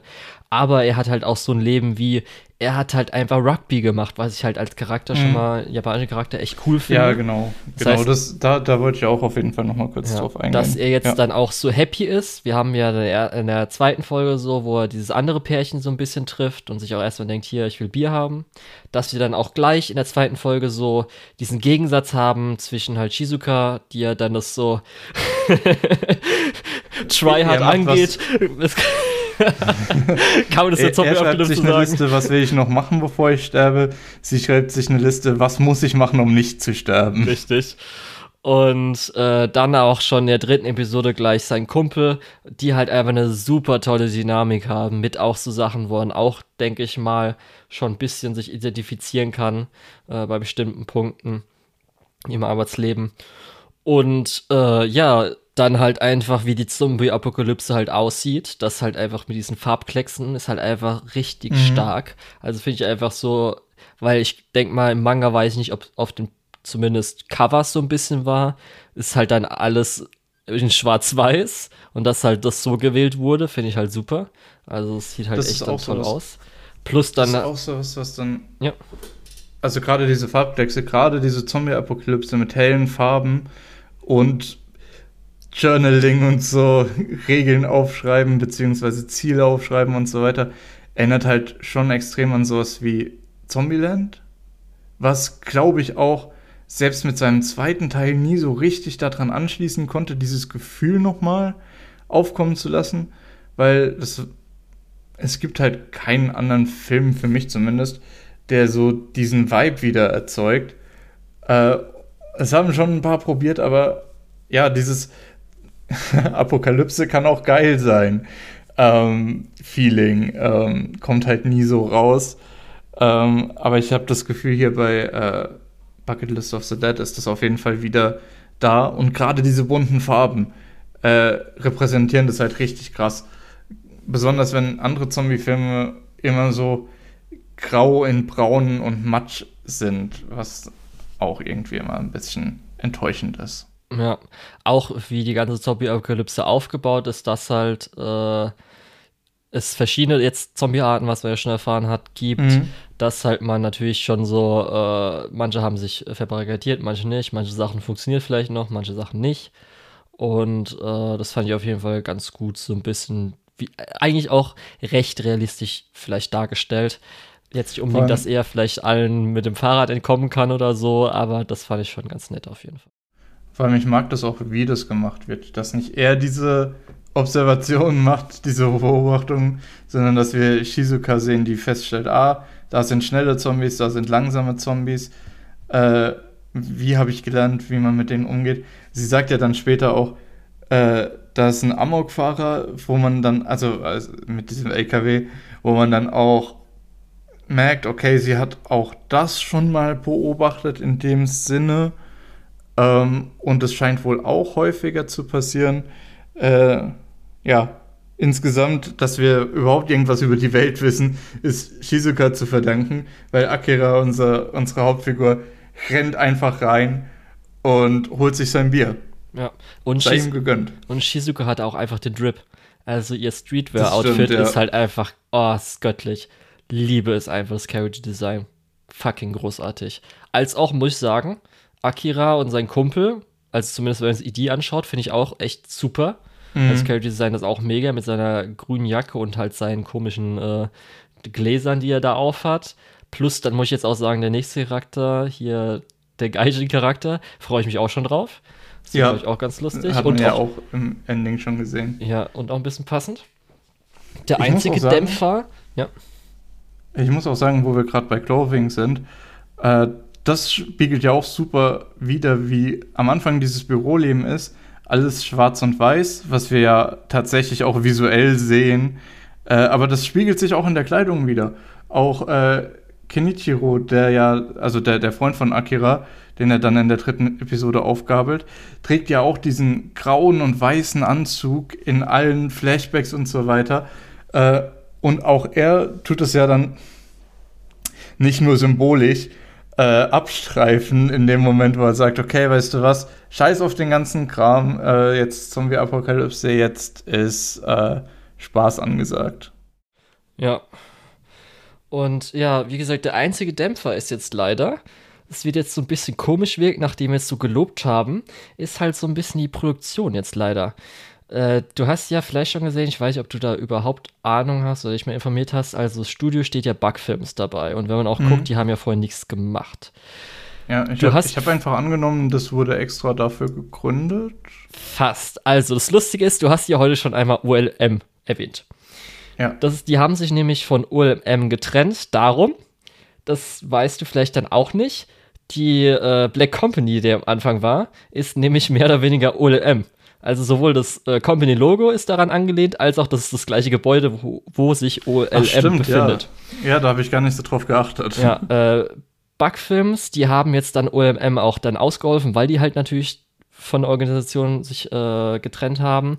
Die haben bei die haben auf jeden Fall in Summertime Rendering Episode 15 gemacht, da kann ich mich noch dran erinnern. Die war mhm. ja richtig gut, also das war ja auch die Action-Episode. Und ich glaube auch bei Komi haben die irgendwie Episode 8 von irgendeiner von den zwei Teilen gemacht. Jetzt hat man dann auch schon bei Episode 1, weil die ja so auch dann richtig krass aussah, hat man auch schon so gehört, oh, da ist schon was im Argen im Hintergrund. Also Produktion mhm. ist halt schon echt schwierig und mal gucken, ob sie es schaffen. Jetzt kann man auch schon sagen, also am Sonntag die nächste Episode wird jetzt ja, ja auch auf dem Stream. Auf genau. Ja. Weil sie werden es nicht schaffen. Ab Episode 3 ist jetzt auch Shaft mit eingesprungen. Das heißt, man hat, glaube ich, auch in Episode 2 und 3 natürlich gemerkt und auch im Opening, wo ja alte Szenen verwendet werden, dass da jetzt ein bisschen das Ganze abgeschwächt wurde an verschiedenartigen Regiesachen, gerade auch an nochmal Artstyle-farbigen Sachen, ist schon ein bisschen weniger stark und herausstechend wie die erste Episode. Ist halt einfach ein bisschen schade. Muss man sich, glaube ich, jetzt vielleicht dann auch darauf einstellen, dass man jetzt dann so merkt, okay, äh, ich glaube, äh, dass man jetzt nicht hofft, okay, das wird jetzt einfach komplett bis zum Ende richtig geil alles werden, sondern einfach mhm. ein bisschen seine Erwartungen leicht anpasst und das halt einfach ein bisschen einfach schade. realistisch rangehen. Ja. Weil gerade echt, man merkt ja auch, die haben ja auch richtig gute Ideen so gehabt und konnten sie auch teilweise umsetzen, aber halt heutzutage äh, mit den japanischen Produktionszeiträumen und sich dann übernommen haben. Gerade auch noch, weil sie ja auch wirklich diese ach, das ist ja einfach so ironisch, dass sie halt diese Kritik machen, dass sie halt ihr altes Studio nehmen, wo sie sich davon getrennt haben, wo sie überarbeitet wurden und jetzt halt dann, um noch die Episoden rauszuhauen, wahrscheinlich jetzt dann crunchen müssen. Ist halt echt einfach ein bisschen schade. Ja, es ist so ein bisschen, es ist nicht immer unbedingt abhängig von den Studios, von den eigentlichen Firmen. Es ist halt einfach diese gesamte Industrie, die halt genau das von den Leuten abverlangt. Ja, und ich muss auch sagen, es glaube auch selbst dann einfach Management ist halt auch einfach schwer. Das heißt, Management ist auch nicht unbedingt mhm. immer so, äh, once it's day, okay, die sind halt böse und mach, machen das halt so, dass es halt schlecht läuft. Nein, Manchmal nein, ist es halt also, einfach schwer. Äh, ja, einfach, wie war das? Äh, rechne nicht alles Bösartigkeit an, was du auch Dummheit anrechnen kannst. In dem Fall Unfähigkeit. Ja. ja. ja. Aber, aber ja, gerade das kann ich aus äh, gelebte Erfahrung auch äh, bestätigen. Ja, aber zumindest bis jetzt eines der Highlights der Season und hoffen wir einfach mal, selbst wenn sie halt pausieren müssen, finde ich das okay. Dann kriegen wir vielleicht so wie bei, was kam zuletzt, die drei Episoden hier, Nier, nochmal mhm. alles auf einmal vielleicht. Ja. Gut, ähm, Lukas, wieso hast du kein Tempuro der Tempel No One Can Live on Loneliness geschaut? Das kann ich jetzt überhaupt nicht verstehen. ich habe keine Ahnung, was das ist. Also, das ist einfach eine edgy Harem-Comedy. Das ist einfach dein Harem für die Season. Und ich sehe schon, du willst wieder ein paar Titis sehen. Interessant. Ja, vielleicht so kann man das wahrscheinlich bezeichnen. Ja, äh, ähm, das Original du, ist du halt, musst, du musst nicht so self-reporten, das weißt du, ne? Ja, also das Original äh, habe ich halt mal kurz ein bisschen reingeschaut gehabt, Manga, weil zumindest nicht der Autor, sondern nur der äh, Zeichner ist der Zeichner von Grand Blue. Das heißt, da sehen halt natürlich die Mädels ganz lustig oder so ganz gut aus. Und so ist der Gag eigentlich auch ganz nett und lustig. Ist halt unser Hauptcharakter. Ähm, es gibt halt die erste Szene als Kind. Sein Vater hier, äh, menschliche Beziehungen sind sehr wichtig in deinem Leben. Du musst möglichst viele menschliche Beziehungen haben. Und darum reise ich jetzt fort und versuche möglichst viele Frauen zu bekommen oder sowas. Also sein äh, Vater ist irgendwie so ein Frauenheld und das hängt ihm halt immer so hinterher. Das heißt, er wird halt immer so in der Highschool und College so, ach, das ist hier der Sohn von so und so und die Frauen sollen sich halt von ihm fernhalten. Und er versucht dann halt einfach äh, dem zu entgehen, indem er halt dann möglichst erstmal versucht halt äh, sich zu enthalten und gut in der Schule und zu sein. Dann in den Tempel geht. Nee, gut in der Schule zu sein. Dann mhm. im College ist dann so ein, einmal kurz, weil er sich beträgt oder so, das ist ein Switch. Das heißt, er kann dann so seine, in Anführungsstrichen, Gene nicht für sich behalten und dann sagt er, okay, fuck it, ich muss in den Tempel. Stellt sich aber raus, äh, der Tempel wurde irgendwie in eine, also ich weiß nicht, wie das halt in Japan ist, wie das dann heißt, also dann Frauentempel, das heißt, eigentlich sind nur Frauen da.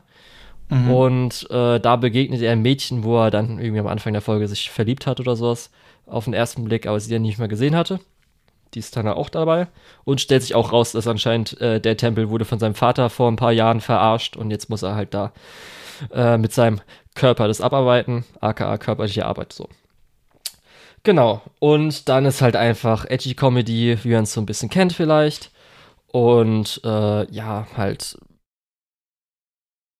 recht oldschool, würde ich sagen, oder würde ich es bezeichnen bisschen weird. Seine Stimme ist irgendwie so die Stimme, ich würde es so als Mit-40er bezeichnen. Der hat so eine ganz, also wenn du so hörst, okay, das soll jetzt irgendwie so ein 20-Jähriger sein. Bisschen weird. Mhm. Aber ja, mehr muss man, glaube ich, nicht dazu sagen. Und äh, Adaption ist leider ein bisschen weniger schön. Also ist leider nicht so gut äh, vom Aussehen her. Visuelle Gags funktionieren aber eigentlich trotzdem. Und äh, wenn man halt edgy Comedy mag, kann man das sich auf jeden Fall anschauen. Ist, glaube ich, auch ganz gut so ein bisschen bis jetzt. Wenn man das halt nicht mag, dann guckt man es halt nicht. Ja. Genau. Und ich gucke okay. noch Tony Carver Over the Moon for You, die äh, vier OVAs, die jetzt rauskommen. Ich dachte zuerst, die kommen jede Woche raus, aber dann nur alle zwei Wochen, da war ich enttäuscht. Es hört sich ehrlich gesagt auch nicht nach was an, wo ich enttäuscht wäre, wenn es gar nicht rauskommen würde. Ja, ich muss sagen, also ich war von der ersten Folge richtig überrascht. Also es war auf jeden Fall die beste Folge. Ähm, sowohl, also animationsmäßig, weil es wahrscheinlich OVAs sind, sieht die halt echt besser auf jeden Fall aus als das Original. Und hat mich schon so ein bisschen gerade bei den visuellen Gags so, oh, okay, ist mir dann so richtig aufgefallen.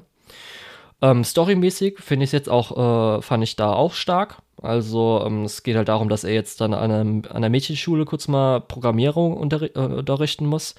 Und da gibt es auch zum Beispiel so einen Charakter, der so anscheinend auch ein bisschen wie er mega schlau ist.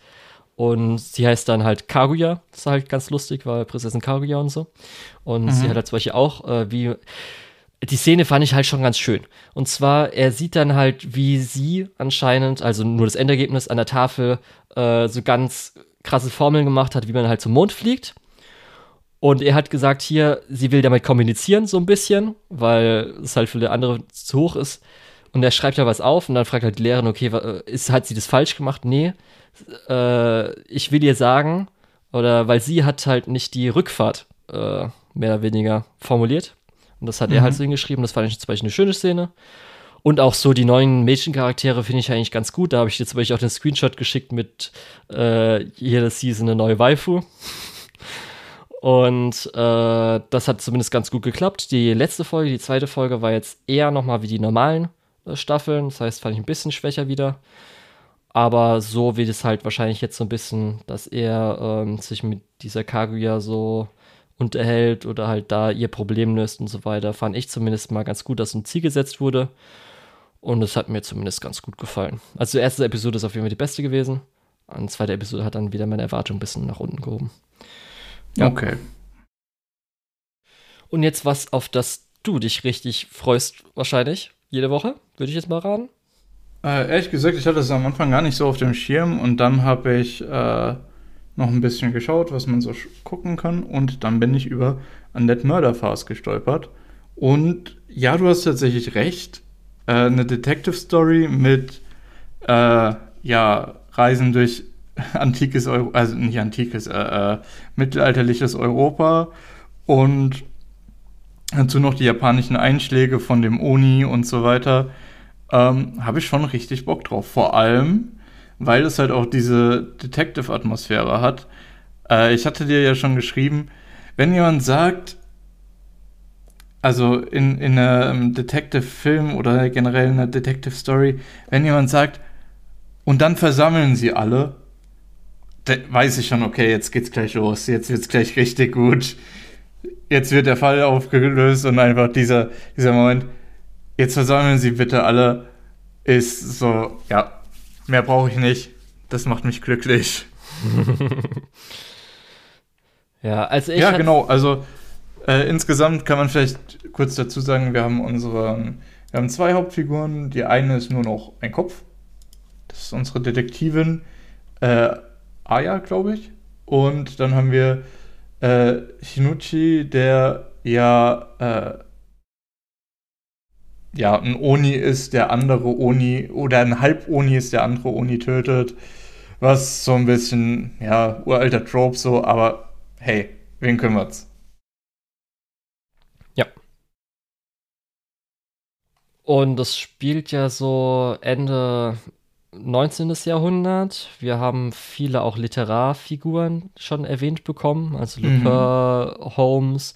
Wahrscheinlich ja. ist jetzt unser Gegner Moriarty plus halt, glaube ich, noch irgendwie so eine. Nicht zwingend, aber. Also wir haben Professor mit M drauf und wir, es wird schon erwähnt, dass es halt Sherlock Holmes in dieser Welt gibt. Könnte man sich schon so ein bisschen mhm. denken. Ja, und ähm, dann es halt, wie gesagt, einfach so ein bisschen super natürlich. Wir haben jetzt halt Vampire gehabt, als und da, wie man da irgendwelche Fälle lösen kann. Genau, das ist so das ganze Konzept von dem Ganzen. Weshalb ich das auf dem Schirm hatte, war halt, weil das der äh, Regisseur von Kaguya, beziehungsweise halt natürlich dann auch äh, Rakugo war.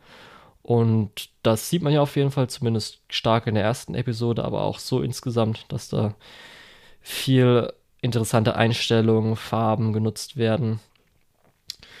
Und äh, das habe ich jetzt bis jetzt alles bekommen, was ich wollte. Ich bin jetzt von der Thematik noch nicht so begeistert, fand es interessant. Lösung von jetzt dem letzten Fall war auch in Ordnung, aber jetzt nicht so, ich äh, mich jede Woche stark drauf freuen würde. Das heißt, da ist einfach so, okay, äh, da bin ich wirklich, glaube ich, eher so, wie die Serie aussieht dabei. aber, das will ich kurz hervorheben, der Banter zwischen den beiden ist großartig. Ja. Also, dass Das, die sich das macht auch richtig zum Beispiel, wie die Spaß. dann zum ersten Mal dann zusammen in der Kutsche lachen, wo du ja erst merkst, wie deren Verbindung ist, als auch so, dass sie halt, dass sie zum Beispiel sagt, so, lass die Witze, aber der war gut. Mit den kleinen Brüsten hätte ich jetzt nicht erwartet, finde ich ganz cool eigentlich. Mag ich sehr. Ja, insgesamt glaube ich, also ich bin auch nicht so, dass ich jede Woche darauf warte, aber ich glaube, das wird schon ein Anime, der auf jeden Fall in der Top 5 diese Season ist, was jetzt nicht schwer ist, wenn ich nur äh, acht Sachen schaue. Äh, sagen wir sogar, es, der ist auf jeden Fall oben dabei, aber er hat halt keinen kein Stich auf einen der super Top-Plätze. Es ist halt einfach ein guter Anime. Mhm. Ähm, Ende. ja, Ende. Es ist ein guter Anime. Ich habe Lust drauf zu sehen, wie es weitergeht. Ja. Ich kann jetzt auch noch sagen, ich habe theoretisch noch ein paar mehr Anime drüber geschaut.